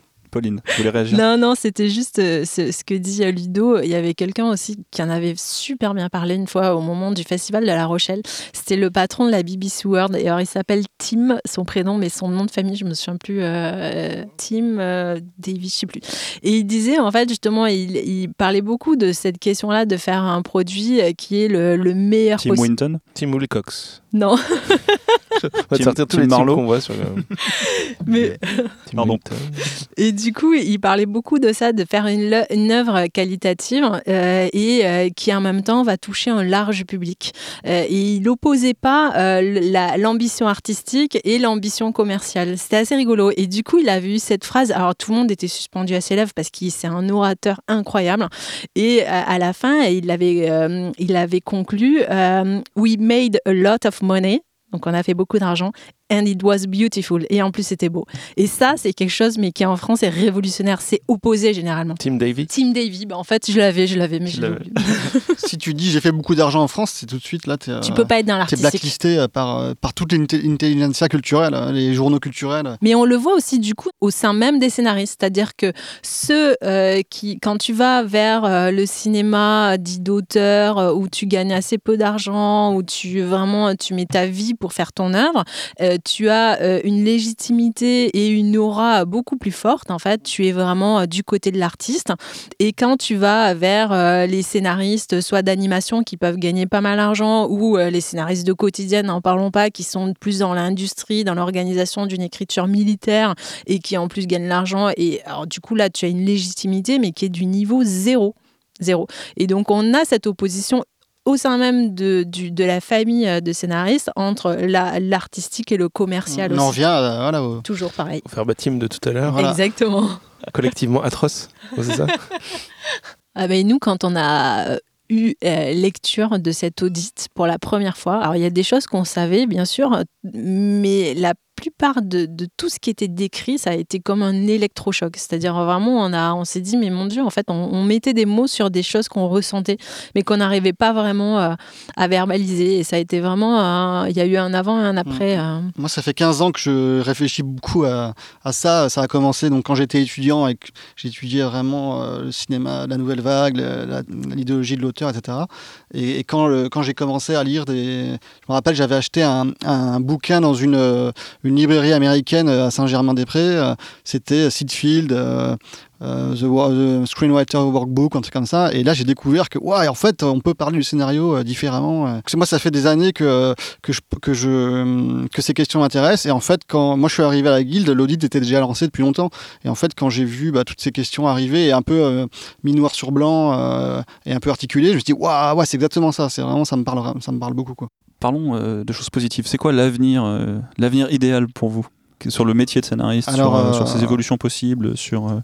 moi, j'ai une vision perso, mais après, je sais pas ce qui se pourra faire. vous êtes là pour le. Moi, je moi, je pense que ça peut paraître idéaliste, mais je pense que voilà, il faut vraiment changer la culture dans laquelle on vit. Donc, il faut, il faut commencer par redéfinir un récit qui correspond à la réalité, plus proche de la réalité, pas être dans l'idéologie. Voilà, être proche de la réalité, définir une identité qui nous relie tous les scénaristes ensemble. Voilà, et, une fois qu'on a bien défini ça, il faut l'incarner donc dans, dans, le réel. Donc il faudrait, dans l'idéal, ça serait euh, créer, euh, je pense, une institution ou euh, euh, voilà un lieu euh, qui incarne euh, donc cette cette, histoire. voilà et et ensuite c'est diffuser au maximum les idées voilà. En fait il y a un combat culturel à, mener et le combat culturel il se mène en, produisant des du symbole des pensées des récits etc et, après il faut le diffuser massivement et au bout d'un moment les gens commencent à changer à dire ah tiens j'avais pas vu les choses comme ça etc et le, et le monde change doucement. Faut voilà il faut après il faut il faut donc faire il faut relayer la parole des scénaristes, il faut diffuser des scénarios, il faut aller à l'école, changer les programmes un peu, quoi, pour qu'il y ait plus de réel. Voilà. Et aussi, il faut, pour avoir une identité solide, il faut donc l'ancrer dans le passé, donc il faut retravailler un peu le récit passé. donc, en scénario, en France, on ne sait pas qui sont les anciens scénaristes, il n'y a, pas de passé en fait, donc il faut commencer par s'ancrer dans le passé un peu. Et ensuite, il faut se projeter dans l'avenir. Donc voilà, avoir une vision euh, du métier et, la, et la diffuser le plus possible. Quoi. En fait, ce que dit euh, Ludo, c'est qu'aujourd'hui, euh, clairement, il n'y a pas euh, d'acteurs institutionnels ou culturels qui permettent de porter cette culture du scénario. Et aujourd'hui, au sein de la Guilde, en tant que syndicat, on est limité en termes de budget pour parler, porter cette parole-là, parce que c'est pas notre rôle. Un syndicat, c'est d'abord pour défendre les intérêts financiers et contractuels de ses adhérents, et c'est pas pour faire de la culture ou des actions culturelles. Ou alors, si elle en fait, c'est de façon très minoritaire et du coup c'est pas assez massif. Et c'est vrai qu'aujourd'hui, on réfléchit à la meilleure des façons euh, pour, euh, voilà, est-ce que ça passe par la création d'un lieu, euh, d'un acteur culturel qui permettrait que, mais en gros, de mettre en place tout un champ d'action extrêmement nécessaire pour diffuser cette culture, pour aider les scénaristes à écrire de la meilleure des façons et de retrouver une forme de liberté éditoriale sans qu'on leur dicte ce qu'ils doivent faire. Et, et comment en gros participer euh, à ce rayonnement euh, du métier de scénariste. Je donne un exemple. Aux États-Unis, euh, la Guilde a créé ce qu'on appelle une fondation. Ça s'appelle d'ailleurs la fondation de la Guilde américaine. Et l'objet de cette fondation, qui dont le financement repose sur du mécénat, c'est de contribuer au renouvellement du panel des scénaristes. Et c'est assez hallucinant. Moi, quand je suis tombée sur ça, je me suis dit, mais c'est hallucinant parce qu'il y a beaucoup de scénaristes aux États-Unis. Mais en fait, la diversité du panel de scénaristes aux, États-Unis et euh, le, nombre justement assez important de scénaristes aux États-Unis est lié à cette action-là où ils ont compris dès le début bah, que pour attirer les gens à un métier, il faut en parler. Donc ça veut dire quoi? Ce sont des masterclass sur des scénaristes qui vont parler de leur métier.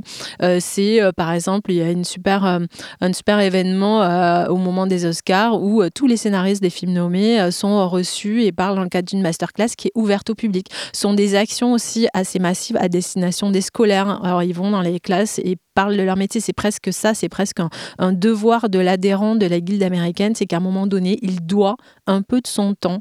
Et donc ça veut dire aller dans les classes et parler du métier de scénariste. Ça veut dire aussi s'adresser à des populations telles, telles qu'ils sont très proches des militaires aux États-Unis et euh, donc euh, convertir des anciens militaires pour qu'ils deviennent consultants ou scénaristes pour les films d'action.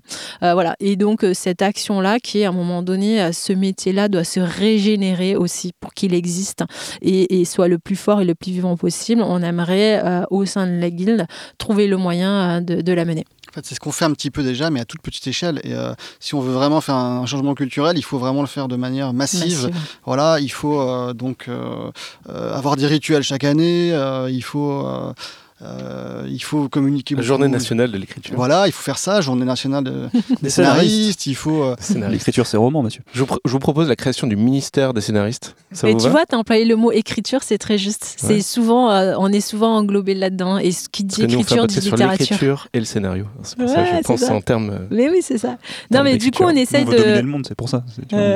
Pourtant, les scénaristes écrivent, ils font l'écriture. Oui, mais euh, le mot euh, est, c'est en fait, c'est une des parties en fait. C'est toujours pareil, c'est à la fois un art et un artisanat. Donc euh, l'art, il n'y a pas de règles, etc. Et c'est aussi un artisanat. Donc quand on dit le mot écriture, ça fait référence vraiment plus à le côté artiste. Et, du coup, on oublie le côté artisanat. C'est dur de se défendre, quoi. Il dit screenwriter. Mm. C'est vraiment l'écrivain pour, l'écran en fait. Et du coup, ça dit tout en termes de spécificité. Est-ce que vous pensez qu'il est possible de changer ce métier et de le faire avancer tout en gardant le droit d'auteur? Comme spécificité française. Il faut le garder, ah il faut vraiment déjà, il faut le protéger, c'est extrêmement important le droit d'auteur. Est-ce que juste comme ça, vous êtes contre le copyright par exemple? Vous trouvez ça bien, pas bien? C'est quoi votre avis là-dessus? Si on avait un copyright en France, connais pas trop sur les questions techniques. Euh. ouais, moi je me positionnerai pas sur ça parce que franchement, c'est lié aussi à des, à des aux histoires d'un pays, euh, à, la manière aussi dont a été inscrit dans le droit le métier à un instant T. Nous, voilà, on a cet héritage-là de beau marché. Je pense qu'il faut le protéger. Il marche très bien. Euh, en termes de rémunération. Maintenant, sur le plan culturel, je pense qu'il faut que voilà redonner la place aux scénaristes qui puissent exprimer leurs paroles. Et je pense qu'on en sera vraiment, mais que plus fort faut vraiment marcher sur les deux jambes. Euh, donc la jambe d'aval, euh, voilà, euh, du droit d'auteur, et la jambe d'amont, qui est plus le métier. Voilà, il y a vraiment deux aspects très différents, très mais différents, complémentaires. mais complémentaires. D'accord. Désolé, je voulais pas vous brusquer. hein, C'était pour vraiment avoir. Moi, je me suis posé cette question. Tu les as complètement brusqués, ils sont en train de ils sont en train se, de se- se rhabiller pour partir. Là. non mais revenez, Revenez, revenez, revenez. on n'a pas fini. On a des petites questions qui nous ont été posées euh, par nos auditeurs sur euh, Slack. Euh, Oui, qu'on a déjà a d'ailleurs. déjà posées, Il y en a voilà, on déjà en eu. pose régulièrement. Et il y en a eu une autre parce qu'on a, on a pas mal de débutants qui nous écoutent. Oui. Et là, quelqu'un nous demandait d'ailleurs jusqu'où conseillez-vous un scénariste de travailler sur son projet spéculatif, de film ou de série sans être rémunéré? Combien de temps de développement par exemple euh, Ou quelles étapes de l'écriture? Donc seul sans producteur du coup. hein? A priori, spéculatif, ouais. Là, au cinéma, c'est assez simple, c'est que si vous, vous êtes obligé de passer par un, un script on spec parce que personne ne va vous payer, euh, donc il n'y a pas le choix en fait. Il faut vraiment. euh, euh, c'est là que le, un- on voit que c'est un sacerdoce, c'est qu'il n'y a pas le choix. Vous bossez au début, ça va prendre vraiment un temps fou, mais il faut sortir un premier on spec qui soit solide, quoi, qui soit efficace, qui soit bien écrit. Et, et ça, vous n'êtes pas du tout sûr de, de le vendre. A priori, vous le vendrez pas et personne ne voudra le faire. S'il est bien, s'il est bien écrit que l'histoire est bien, il y a plus de chances qu'il se fasse. Non, ouais, le problème c'est que même si c'est bien, il vous faudra mettre un réalisateur. Et là, ça va bloquer parce que le réalisateur va arriver et il voudra, il voudra peut-être le faire. Il dira c'est super, mais par contre moi, en tant qu'auteur, je pense que le scénario, faut le faire refaire comme ça. Et donc il va tout réécrire.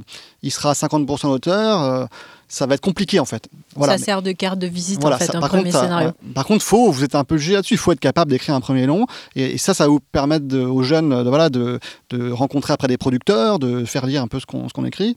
Et puis, euh, et puis ensuite, là, on revient avec des nouvelles idées, et, euh, souvent en- en- dans un duo avec un réalisateur. On vient pas seul, quoi. Ça, ça marche pas comme ça en France. Et en télé, euh, le mieux, c'est d'identifier les directeurs de collection des séries actuelles et de d'envoyer des pitchs d'histoire ou des débuts d'histoire. un- Après, on peut développer on spec un scénario de 52 minutes. Je crois j'ai l'exemple de quelqu'un qui l'avait fait justement pour euh, convaincre euh, de de ses euh, de ses compétences en tant que scénariste. Mais ça peut aussi marcher sur la, le fait d'envoyer une simple idée et après la personne, si elle est vraiment toute jeune dans le métier, elle est associée à un scénariste un peu plus senior. Très bien, des choses qu'on a déjà dit de toute façon dans Ah ce oui, podcast, On, le- on répète. hein. Mais faut répéter, hein. c'est important. faut répéter tout ça.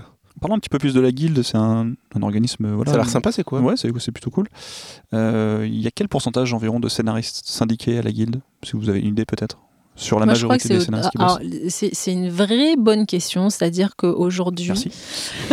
Elle est de toi celle-là. Elle est de moi, oui, tout à Ouais, ouais. Aujourd'hui, euh, il n'existe pas de chiffres officiels euh, de scénaristes vivant de leur métier. C'est-à-dire, c'est impossible d'avoir ce chiffre-là. Et, euh, et ce qui est rigolo, c'est que j'ai eu une discussion avec euh, la DGMIC, qui est une direction un peu plus opérationnelle du ministère de la Culture.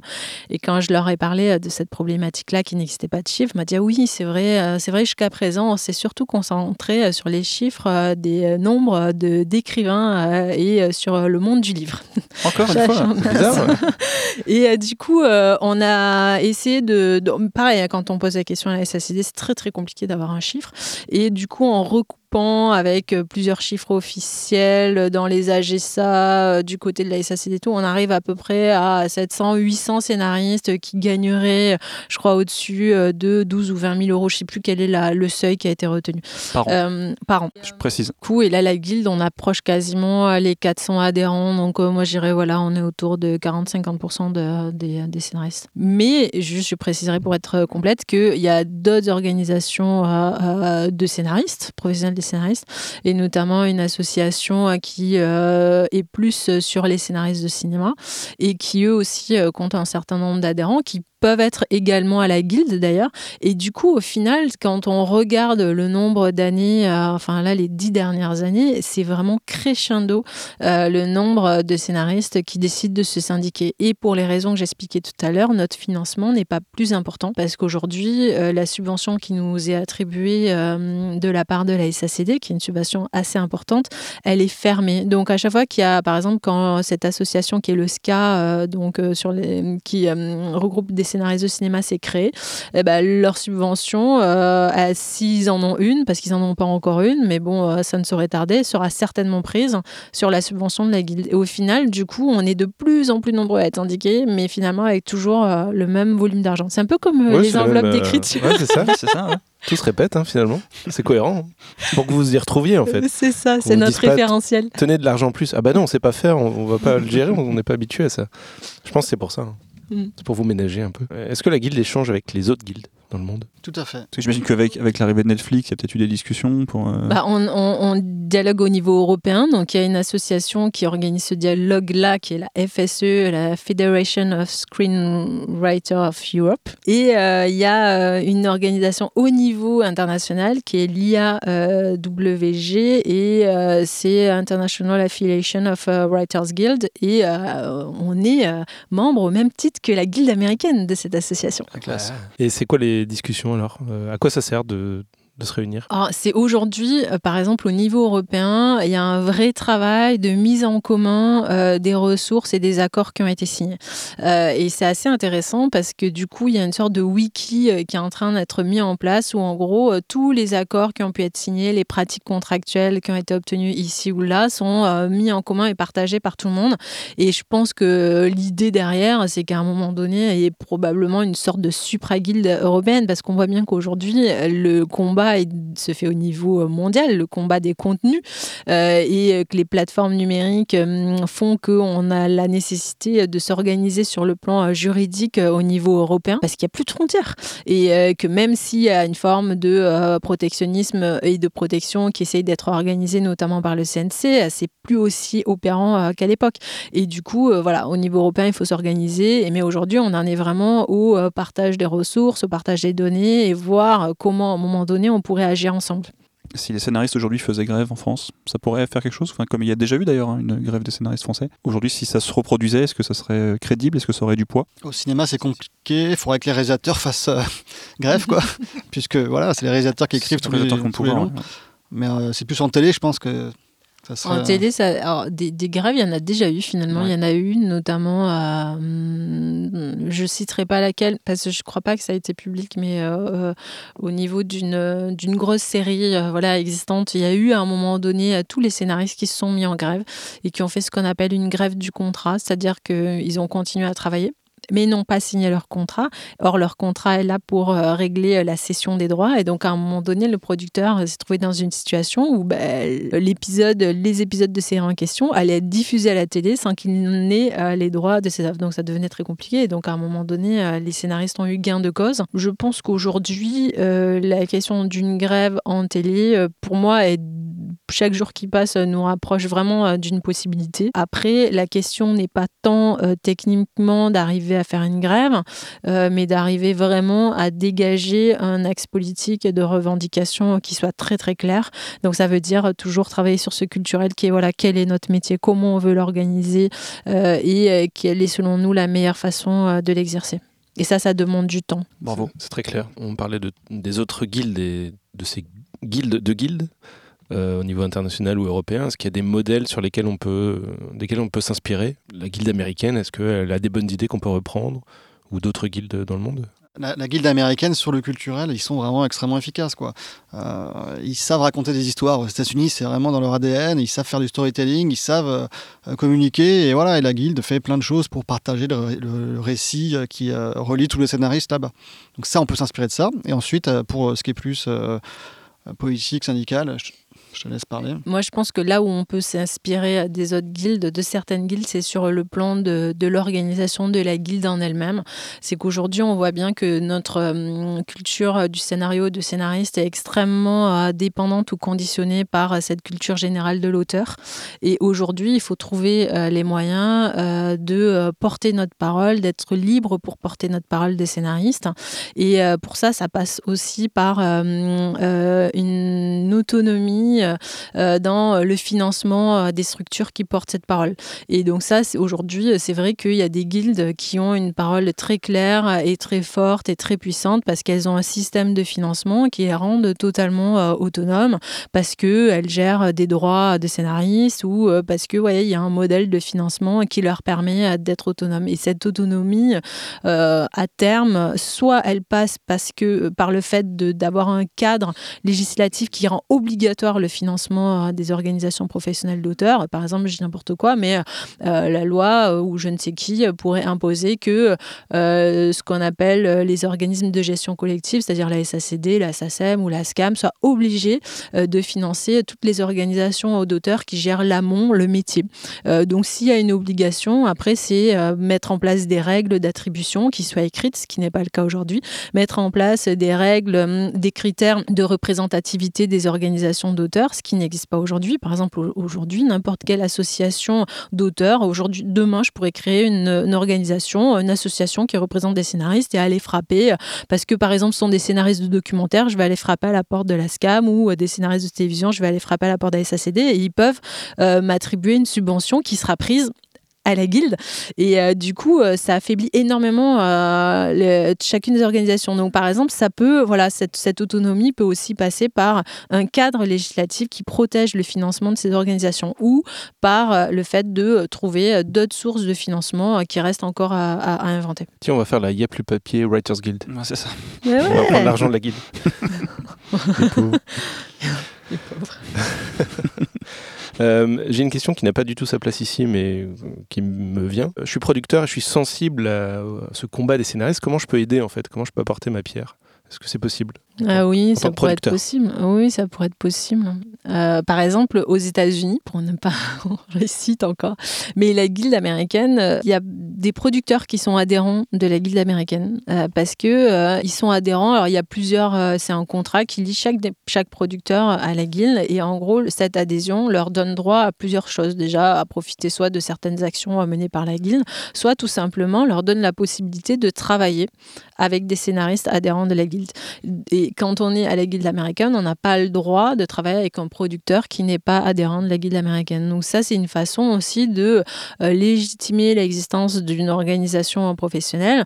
Et euh, aujourd'hui, euh, les producteurs, notre, notre cadre contractuel nous permet pas, permet pas à un producteur d'être adhérent de la guilde française, mais on pourrait imaginer qu'ils soutiennent des actions culturelles que pourrait mettre en place la guilde dans un second temps. Est-ce que la guilde des scénaristes recommande certains producteurs? Non positionne par rapport à ça Une waitlist? Des producteurs? Alors, il y aurait plus. Euh, alors, Une blacklist peut-être. Non, alors c'est vrai que. Non, mais c'est génial ça, parce que c'est vrai qu'on a beaucoup euh, réfléchi à l'idée d'une blacklist. Et en fait, euh, y a, on c'est très compliqué la blacklist parce qu'on se rend compte que bah, une expérience de l'un ne vaut pas l'expérience de l'autre. Donc, est-ce qu'on peut blacklister un producteur auprès de 400 adhérents? C'est très compliqué.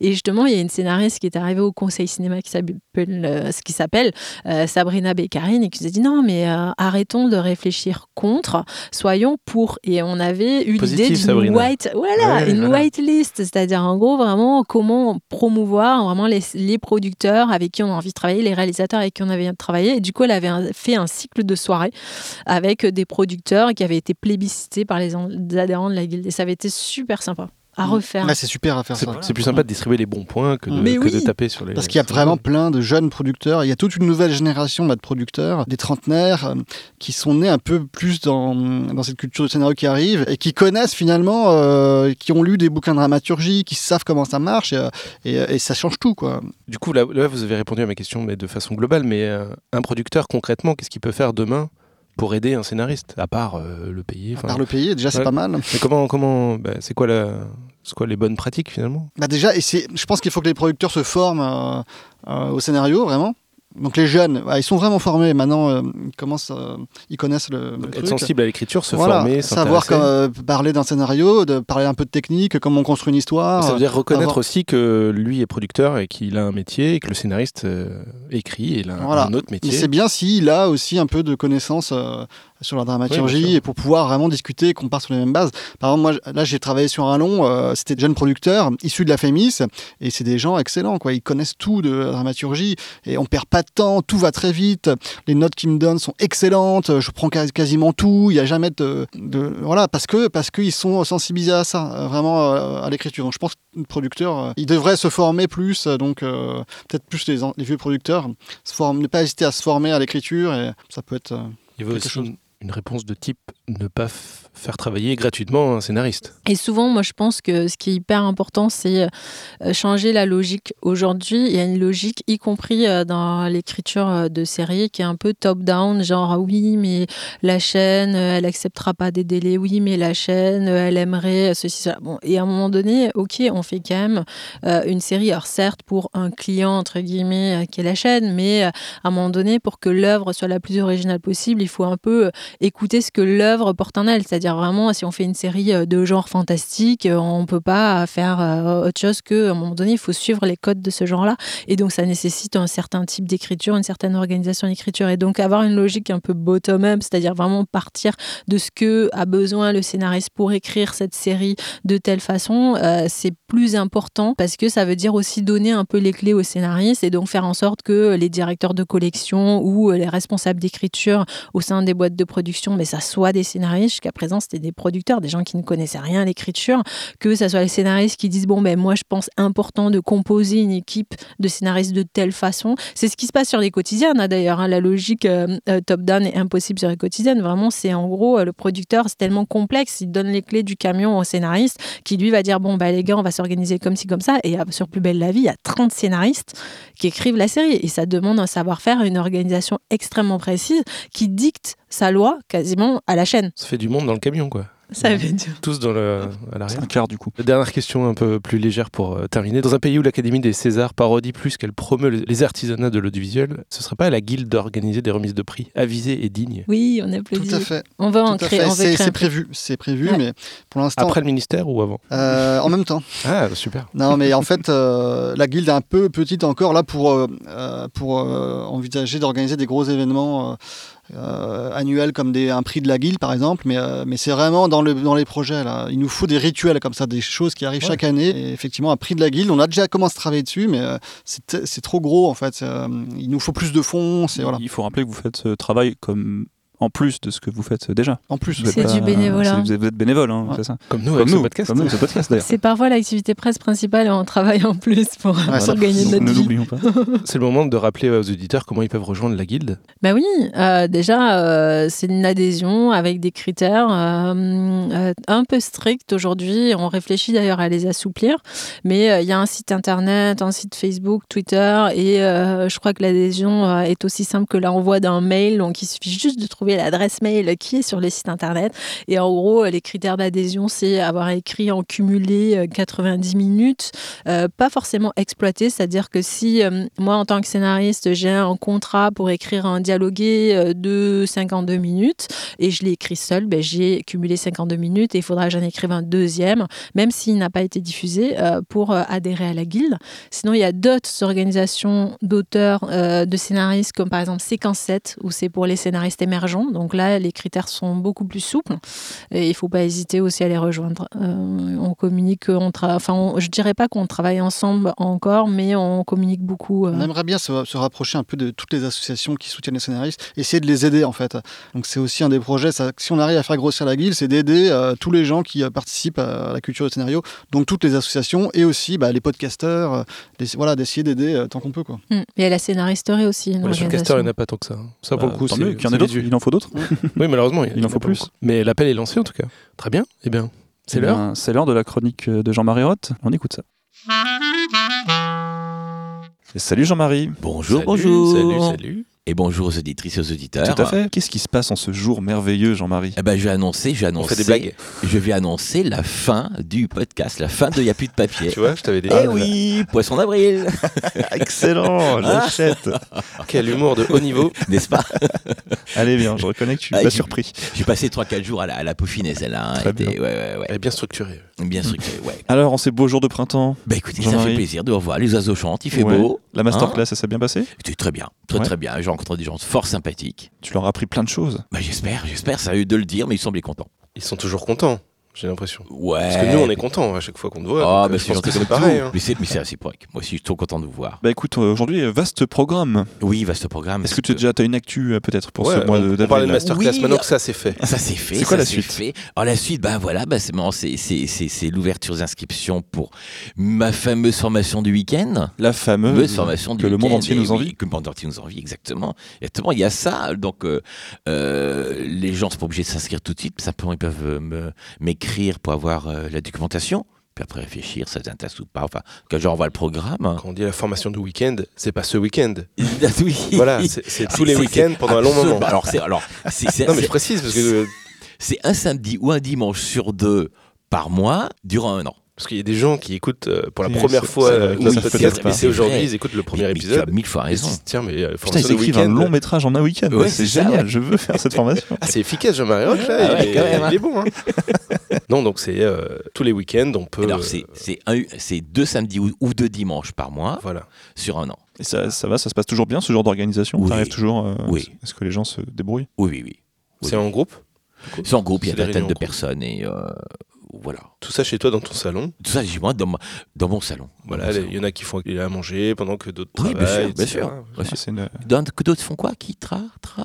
Ou qui prennent un- une douche. Oui, c'est ça, voilà. qui jouent à la console. ça a l'air bien. Oh, bah ouais, Bah je- oui, je sympa. En tout cas, l'ambiance est bonne, quoi. Donc l'idée c'est on écrit un long métrage, tu... Oui, euh, d'abord, en fait, il y a six mois, vraiment, on enseigne la théorie euh, avec beaucoup, beaucoup, beaucoup d'exercices. Et puis après, on passe au projet personnel. C'est une vraie formation sur un an. euh, Oui, c'est ça. Ouais. Est-ce qu'à la Ouais. fin, si je suis auteur, je suis- j'ai une garantie d'avoir un long métrage terminé, Jean-Marie ou La structure du long métrage, la structure. La structure. On, on peut pas, on- n'écrit pas un long métrage, un premier long métrage en six mois, c'est pas possible. Par contre, on va faire la structure complète. Et la structure, après je peux partir en écriture. Après, so- après, on part en écriture, soit pour faire le synopsis, soit pour faire la quantité dialoguée. On a vu d'ailleurs, euh, je crois, un épisode très récent, la différence entre les deux et comment faire ce choix entre euh, synopsis ou quantité Tout à dialoguée. fait. Et alors, si j'ai une, une série, est-ce que je peux venir quand même tous les week-ends chez toi? toujours le bienvenu chez moi pour la série aussi. Bien sûr, on fait aussi les séries. Et si j'ai euh, rien du tout, est-ce que je peux quand même venir chez toi? C'est le cas de la plupart des gens qui ont rien du tout au début et après ils ont jusqu'au mois d'avril pour trouver leur euh, Ah, leur peut- idée, ah, euh, leur idée. Mais leur- l'idée c'est en trois lignes, hein, c'est pas plus que ça. Après le reste on le fait. C'est-à-dire que moins les gens ont bossé en amont, moins il y a à détruire. Et c'est pas bloquant de ne pas savoir ce qu'on veut pour s'inscrire en fait. Non non, je- Sincèrement, il y a des gens qui ont déjà fait des. et qui ont publié des romans, bandes dessinées, longs métrages, euh, séries, tous les formats sauf le court métrage. Que le court métrage n'est pas formateur. Quand tu dis euh, il y a moins à détruire, tu, tu es un destructeur de, de, de, de, De rêve, textes, de euh, rêve. Ben, briseur de carrière, mais, Jean-Marie. mais je, je n'aime pas détruire, mais c'est vrai que quand, quand un auteur vient, qu'il a déjà. qu'il a déjà beaucoup écrit, beaucoup travaillé dessus, et que c'est pas bon, ben on est obligé de, de dire bah, bah, voilà, mais c'est formidable, mais on fait autrement. Moi, c'est ce que j'entends. Ah, Jean-Marie, il écrase les rêves des gens, et tout Oui. ça, et puis il les piétine et Il tout. détruit les scénarios. Ouais. Finalement, c'est Parce qu'il vrai. n'y a plus de papier. alors. Nous, on détruit le papier, mais lui, c'est les rêves. Ouais. Très bien. pire. Et alors, ça commence quand? Est-ce que c'est ce week-end là, euh, du coup? Non, non, non, non, non, non, non, ça commence, ça commence en, os- en, en, osto- en- en En octobre, octobre, en octobre. ça commence en octobre. Octobre. inscriptions commencent maintenant. Ok, d'accord. C'est les inscriptions qui commencent Oui, et oui. on peut se préparer jusqu'en octobre. Tout à fait. Très bien. Et j'ai d'autres actualités. Je pense qu'on va faire le podcast sur cette actualité. hein, Bah voilà, que, on a déjà 5 minutes. Euh, là. oui, Il faudra faire un Euh, podcast sur deux, un- un- une chronique sur deux, c'est juste l'actualité je vais. Euh, c'est une petite formation d'une quarantaine d'heures euh, pour Dixit. Très bien. Voilà. Éditeur et ça, de c'est ton livre. Éditeur de mon fabuleux livre Ouais, que le monde best-seller. entier nous envie aussi. Et voilà, donc euh, ça c'est pris aussi en charge par les OPCA. Donc euh, les gens peuvent se renseigner en passant par Dixit ou bien par Il n'y a plus de papier. Quel genre passer de formation. formation? Ces formations scénario, ce sera, ce sera sur deux semaines le matin, 4 heures le matin. Ça permet aux Ah ouais. gens de, de faire d'autres choses après-midi. Et donc, euh, j'ai surtout enseigné avec beaucoup d'exercices, un peu vraiment la théorie, et puis évoquer avec les, les gens éventuellement sur quelques projets. C'est comme la formation de week-end, mais en, en plus court, en plus rapide, pour Non, aller moins en profondeur peut-être? C'est pas comparable. C'est pas comparable. Non, parce On peut faire les deux alors. On peut faire les deux, oui. Ah bah Tout à fait, on peut faire les deux. On peut faire les deux. C'est marrant, il y a, il y a- t'as plein de formats de. de- Ouais, ouais. Il, y a, y a sur deux jours, il y a sur euh, deux semaines, le Ouais. matin, puis Bien sur sûr, un an, Voilà, bien sûr, bien sûr. Bien sûr. Il y en a pour tous les, pour tous les, en- les emplois du temps. Tout à fait. Et pour tous les envies. Alors, cher Jean-Marie, aujourd'hui, tu vas nous parler d'un truc qui pique un peu. Oui, oui, oui, oui. La note Eh d'attention. Oui, oui, oui, ça, Ça, pique ça pique. beaucoup, ça pique beaucoup, la note d'attention, d'attention. C'est très intéressant. C'est évidemment éminemment Oh, bah, intéressant. J'espère bien que c'est passionnant. Mais je vous dis franco ce que j'en pense. Hein, Bah, attention. Hein. Vas-y, vas-y. Vas-y, On t'écoute. Avez-vous l'intention d'écrire une note d'intention? Et si oui, pourquoi? Je pense qu'il existe autant de mauvaises raisons d'écrire une note d'intention qu'il existe de notes d'intention. Je trouve d'ailleurs l'idée même absurde et contre-productive. Quand je vais voir un film, j'ai pas un type à côté de moi qui m'explique. Et si l'auteur m'expliquait en amont, je trouvais ça louche. C'est comme quand vous allez au restaurant. Si on vous explique d'emblée que vous avez trouvé ça trop salé, mais que c'est normal, que le petit goût de brûlé participe de la recette ancestrale et que les grumeaux dans la sauce, c'est une volonté totalement assumée du chef, eh ben, vous n'aurez pas forcément envie de goûter au plat. Je sais pas où tu vas au resto, mais c'est pas là super. Parce qu'il, bah voilà, exactement. mais il faut être clair, la note d'intention sert surtout à l'auteur à devancer certaines critiques. J'en ai lu un paquet et sincèrement, ça va toujours donner une vision négative du scénario, alors que justement, c'était censé le mettre en valeur.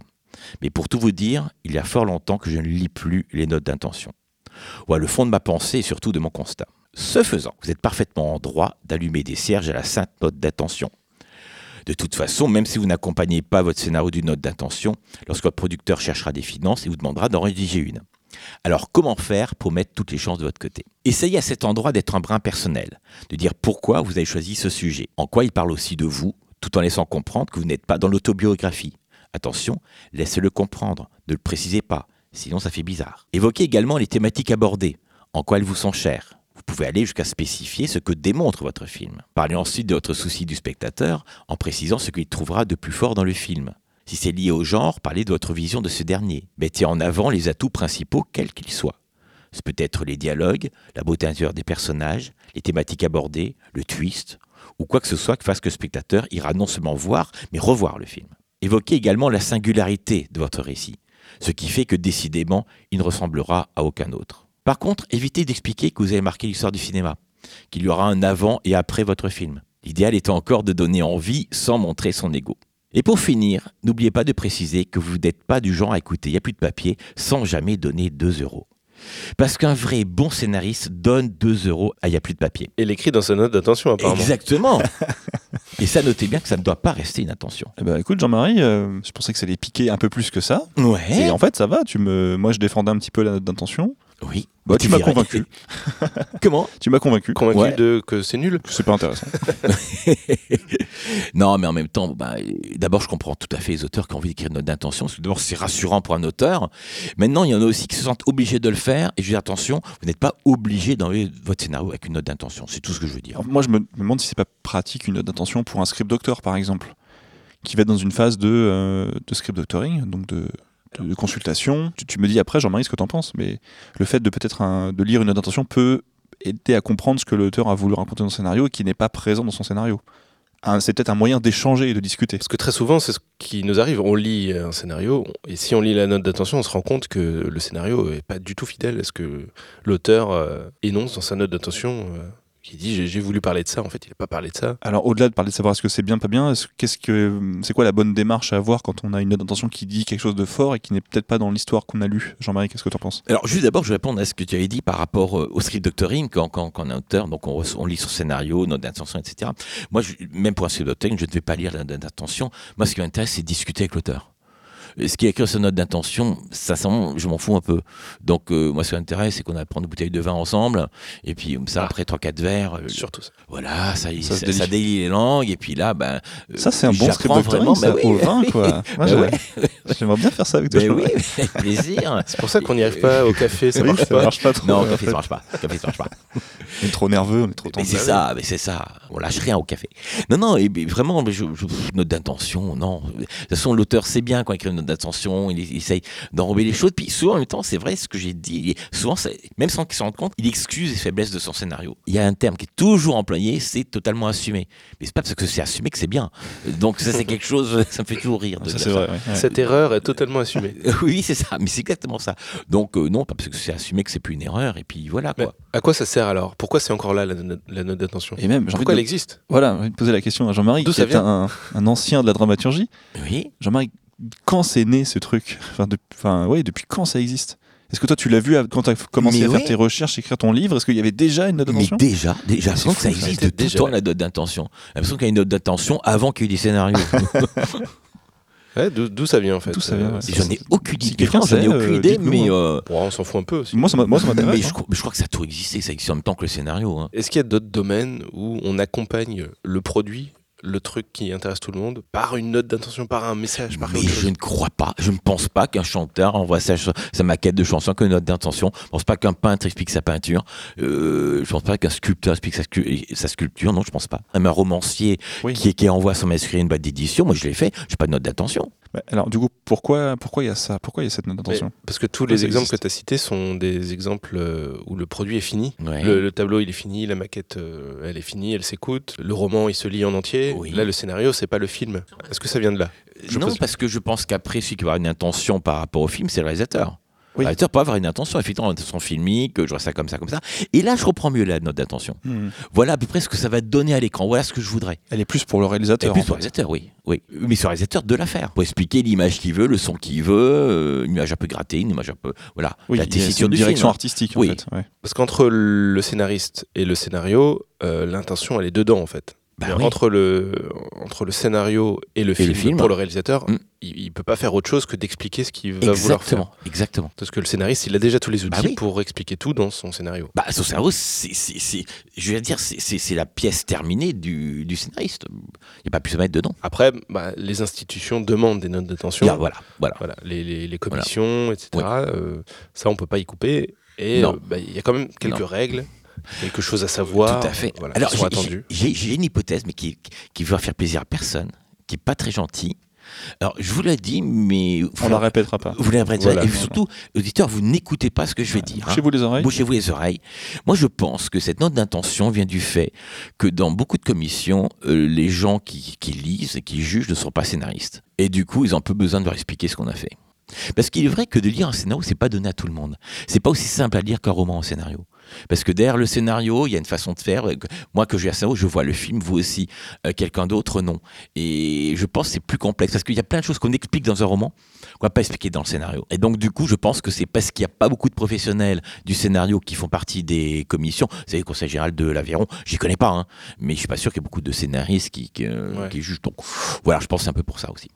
D'accord. Ils vont plus s'accrocher à la note d'attention qu'ils vont comprendre Oui. qu'un scénario qui a un format un peu spécial. Ce me semble. Ils vont pas peut-être passer à côté de certaines choses euh, parce que la forme, euh, Oui. ils sont pas habitués à Oui. la lire, etc. Oui. Mais le problème, c'est que les auteurs qui écrivent une note d'attention, c'est pas à eux qui s'adressent. Ils vont s'adresser aux, aux spécialistes qui va lire leur scénario et dit excusez-moi, j'ai pas dû être clair là-dessus. Et puis donc ils vont un peu excuser leur scénario, ce que vraiment ne le faites pas. Ne donnez pas du grain moudre à vos détracteurs. Mais souvent aussi en, en France, en tout cas, le, le scénariste est aussi le réalisateur pour un court métrage, par exemple.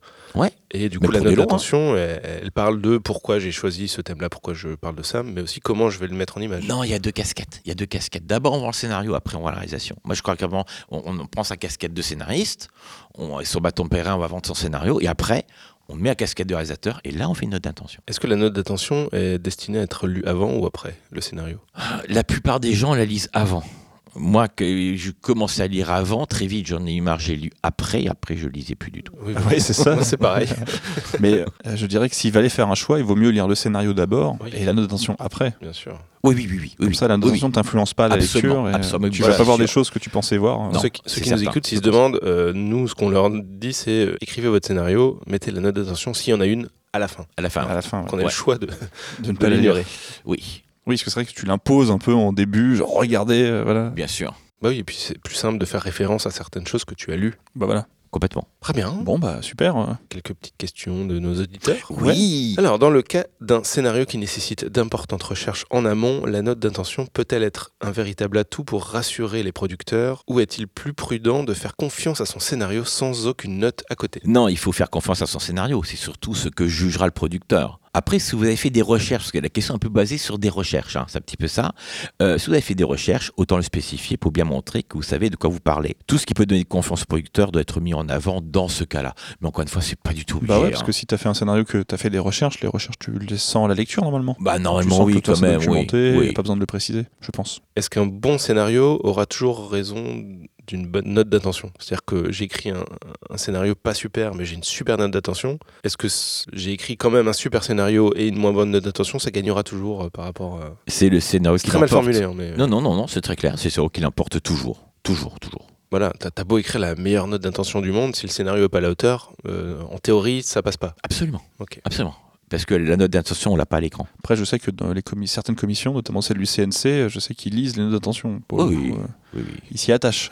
Enfin, J'ai des retours hein, de lecteurs. hein. Parfois, c'est décisif. Oui, ça peut, ça peut jouer. Mais bon, C'est pour ça que je pose. le scénario, question. je pense, reste. prêt. Ouais, j'espère en tout cas. Je pense que si le scénario met tout le monde d'accord, euh, t'as pas besoin d'attention. Non. Voilà. Non. Du coup, ça m'amène à autre chose. J'improvise comme ça des questions. Tu vois, j'ai une inspiration de, de folie. Mais il est fabuleux ce garçon. Est-ce que euh, le fait qu'il y ait beaucoup de notes d'intention, ça vient euh, du fait aussi que les, les scénarios soumis dans les commissions se ressemblent un peu tous et que pour se démarquer, il faut un peu expliquer pourquoi et comment on fait les choses? Mais là, c'est pareil, c'est le scénario qui doit se démarquer, pas notre intention. Oui. C'est le scénario qui doit se démarquer. C'est, voilà. Moi, je vois un scénario, je vois un film. Et ouais, ouais, moi, c'est ce que je viens de voir à l'écran, point, ou, ou pas. Mais c'est ça qui compte. Dans le dernier scénario qu'on a écrit, Mathieu, de notre court métrage qu'on va réaliser, nous n'avons pas rendu de note d'intention. Pas encore. Eh ben, bravo. Tu vois? Mais pas encore parce que le on ne l'a pas demandé encore. Ouais. Mais on demandera plus une réalisation que une note d'auteur. Oui. Alors, pour la note d'intention, est-ce que ce document ne devrait pas être partagé à chacune des personnes participant au projet Et est-ce que, en tant que scénariste, on ne devrait pas venir en parler directement avec le réalisateur et acteur, même voire monteur, compositeur, etc., pour développer une œuvre des plus cohérentes? C'est-à-dire que le- l'électro, il doit savoir les intentions, le thème de ton. Ouais, enfin, c'est un peu ce que sous-tend cette question. Personnellement, je pense pas. hein. C'est le genre de question qu'on se pose quand on renacle à lâcher son scénario. En quel cas, il faut réaliser soi-même. Mais si on le travail du scénariste, c'est d'écrire une histoire afin que les autres puissent travailler dessus et c'est déjà énorme. Après, il faut lâcher le bébé et laisser bosser les autres. Voilà. Euh, on avait eu cette discussion avec, euh, je me demande si c'est pas avec Benjamin Parent, qui disait voilà, une fois que le scénario est écrit, je vais reprendre, donner un peu les intentions de chaque scène pour chaque poste. Mais je pense que c'est pas mal. Benjamin. euh, C'est Benjamin hein, Ouais. qui parlait de ça. C'est intéressant parce qu'au moins, voilà, chaque poste, c'est l'ambiance, un peu. C'est plus de la direction artistique en fait que de l'intention. euh, Mais ça, c'est bien qu'on réalise. C'est du travail voilà, de réalisation. C'est un mais- travail de réalisation, voilà. Oui, fait qu'on ça, réalise. c'est qu'on réalise, Voilà, bien sûr, bien sûr. Moi, ça me paraît intéressant. En plus, ne mettez surtout pas. ce- faut pas oublier qu'un scénario, euh, la première version, celle du scénariste, il faut pas que ça soit chiant à lire. Quand ça met des intentions, des clergés, machin, truc, C'est illisible, C'est mort. fini, ouais. Ouais. Oui, dans le scénario, Ouais, non. ouais. Ouais. c'est sûr. Il y a plus d'autres questions d'auditeurs Non, bah merci à ceux qui les ont posées. Est-ce qu'on a fait le tour du sujet Bah, pour moi, c'est un, tout petit sujet. hein, Vu que on- tous les trois, Tout le monde en fait des caisses, mais en Ouais. fait, c'est Ouais, tout. ouais, je crois qu'il faut pas, il faut, faut désacraliser, Il quoi. faut désacraliser complètement Ouais. et le scénario et la note d'intention. Ouais. Moi, j'aime bien les écrire parce que ça, me- ça me fait pas peur. Mais je- au début, c'était le cas. hein, tu sais, t'es accroché, tu dis, oh, comment je vais faire? Oui. Et en fait, c'est en te détendant, en disant, bon, bah voilà, je vais dire ça, je vais dire ça. Essayer que ça te ressemble et que ça soit sincère. Ça suffit, ça passe, quoi. Mais peut-être, Voilà. peut-être, il y, a- il y a une chose qui pourrait être un conseil à donner, c'est écrire une note d'intention. Vérifier après que ce qu'il y a dans la note d'intention, c'est figurant dans le scénario, Ouais. et ensuite jeter la note d'intention. Ouais, ouais c'est ça. Mais je crois que, en soi, ce serait pas idiot de faire Ouais, ça. Un ça outil va de vérification. Oui, c'est peut-être une béquille, euh, voilà, Ouais, une pour, béquille mais- pour mais- vérifier. Pour soi. Pour mais, soi, mais mais vraiment la rédiger. Comme si on l'envoyer. Voir si effectivement ça correspond à ce qu'on a dans le scénario. Puis après, on la jette. Parce qu'elle fige un propos, elle peut figer une intention d'histoire, une direction, un personnage. Et Oui. voilà, c'est un, c'est un début de structure finalement, la note d'intention, euh, Jean-Marie. Oui, oui, tout à fait. C'est beau ce que vous dites. Moi, je vous écoute et, et je suis convaincu. Jetons les notes d'intention. Alors, c'est le message final. C'est ça. Eh ben Jean-Marie, merci beaucoup pour cette Mais chronique. merci à vous. Au mois prochain Ouais. Avec grand plaisir. Salut Jean-Marie. Salut. Salut. Merci à Jean-Marie pour sa chronique et merci aux slackers qui ont posé leurs questions à Jean-Marie et proposé leurs questions pour cet épisode et qui sont Marie, Fabrice, Baptiste Rambaud, Fabrice Gly, Sarah et Nico. On remercie aussi la maison des auteurs de la CCD pour leur accueil dans ce beau studio. Merci à nos nouveaux tipeurs sur Slack ou ceux qui ont mis à jour leur type et qui sont S. Martin, Karim K, Ingrid Landenberg et Jordan Lambermont. Sans oublier de remercier tous les autres tipeurs qui continuent de nous soutenir. Voilà, merci, beaucoup. Merci. Ben voilà, merci chers invités. Notre émission s'achève, ce podcast se termine. Merci beaucoup Pauline Rocafoul, scénariste, ex-présidente de la Guilde des scénaristes. Merci. Au plaisir de te retrouver une prochaine fois. On peut te retrouver sur Twitter ou Oui, ailleurs sur Twitter, j'ai un compte Twitter, euh, un compte Insta un peu plus perso euh, où on trouvera plus des, des photos de surf parce que j'habite Biarritz maintenant depuis juin. Mais, euh, mais le compte pro, c'est Twitter. Merci Ludovic Duclary, dit Ludo Duclary, euh, scénariste. Et non, je dis Ludo parce que tu te- moi je te Ouais, connaissais quand même. C'est mon, mon nom sur Facebook. Voilà. Donc tu es scénariste Script Doctor et tu es membre du conseil cinéma de la Guilde des scénaristes. Voilà, merci. Merci. merci. à vous, c'était un plaisir d'être là. Et on te retrouve sur Twitter où tu. Ouais, Tu Tu diffères fais des Twitter, conseils, Facebook, euh, euh, et je suis autres très, à très réseaux sociaux. hein. Ouais, ouais, t'es très présent. Ça, c'est chouette, du coup, pour ceux qui ne connaissent pas, de, de, de se suivre, parce qu'il y a non seulement de l'actu, il y a Mm. des conseils, il y a des choses à lire. Enfin, c'est Mm, très mm. chouette à voir aussi.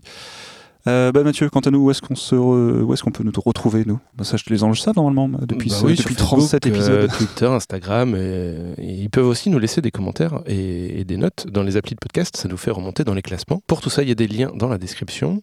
Et si vous estimez que notre podcast et notre travail méritent un soutien financier, soutenez-nous aussi sur Tipeee pour à peine le prix d'un café de la semaine au Starbucks Tout à fait. Ou euh, si vous avez un peu plus de moyens, d'un café euh, un double frappuccino avec euh, muffin.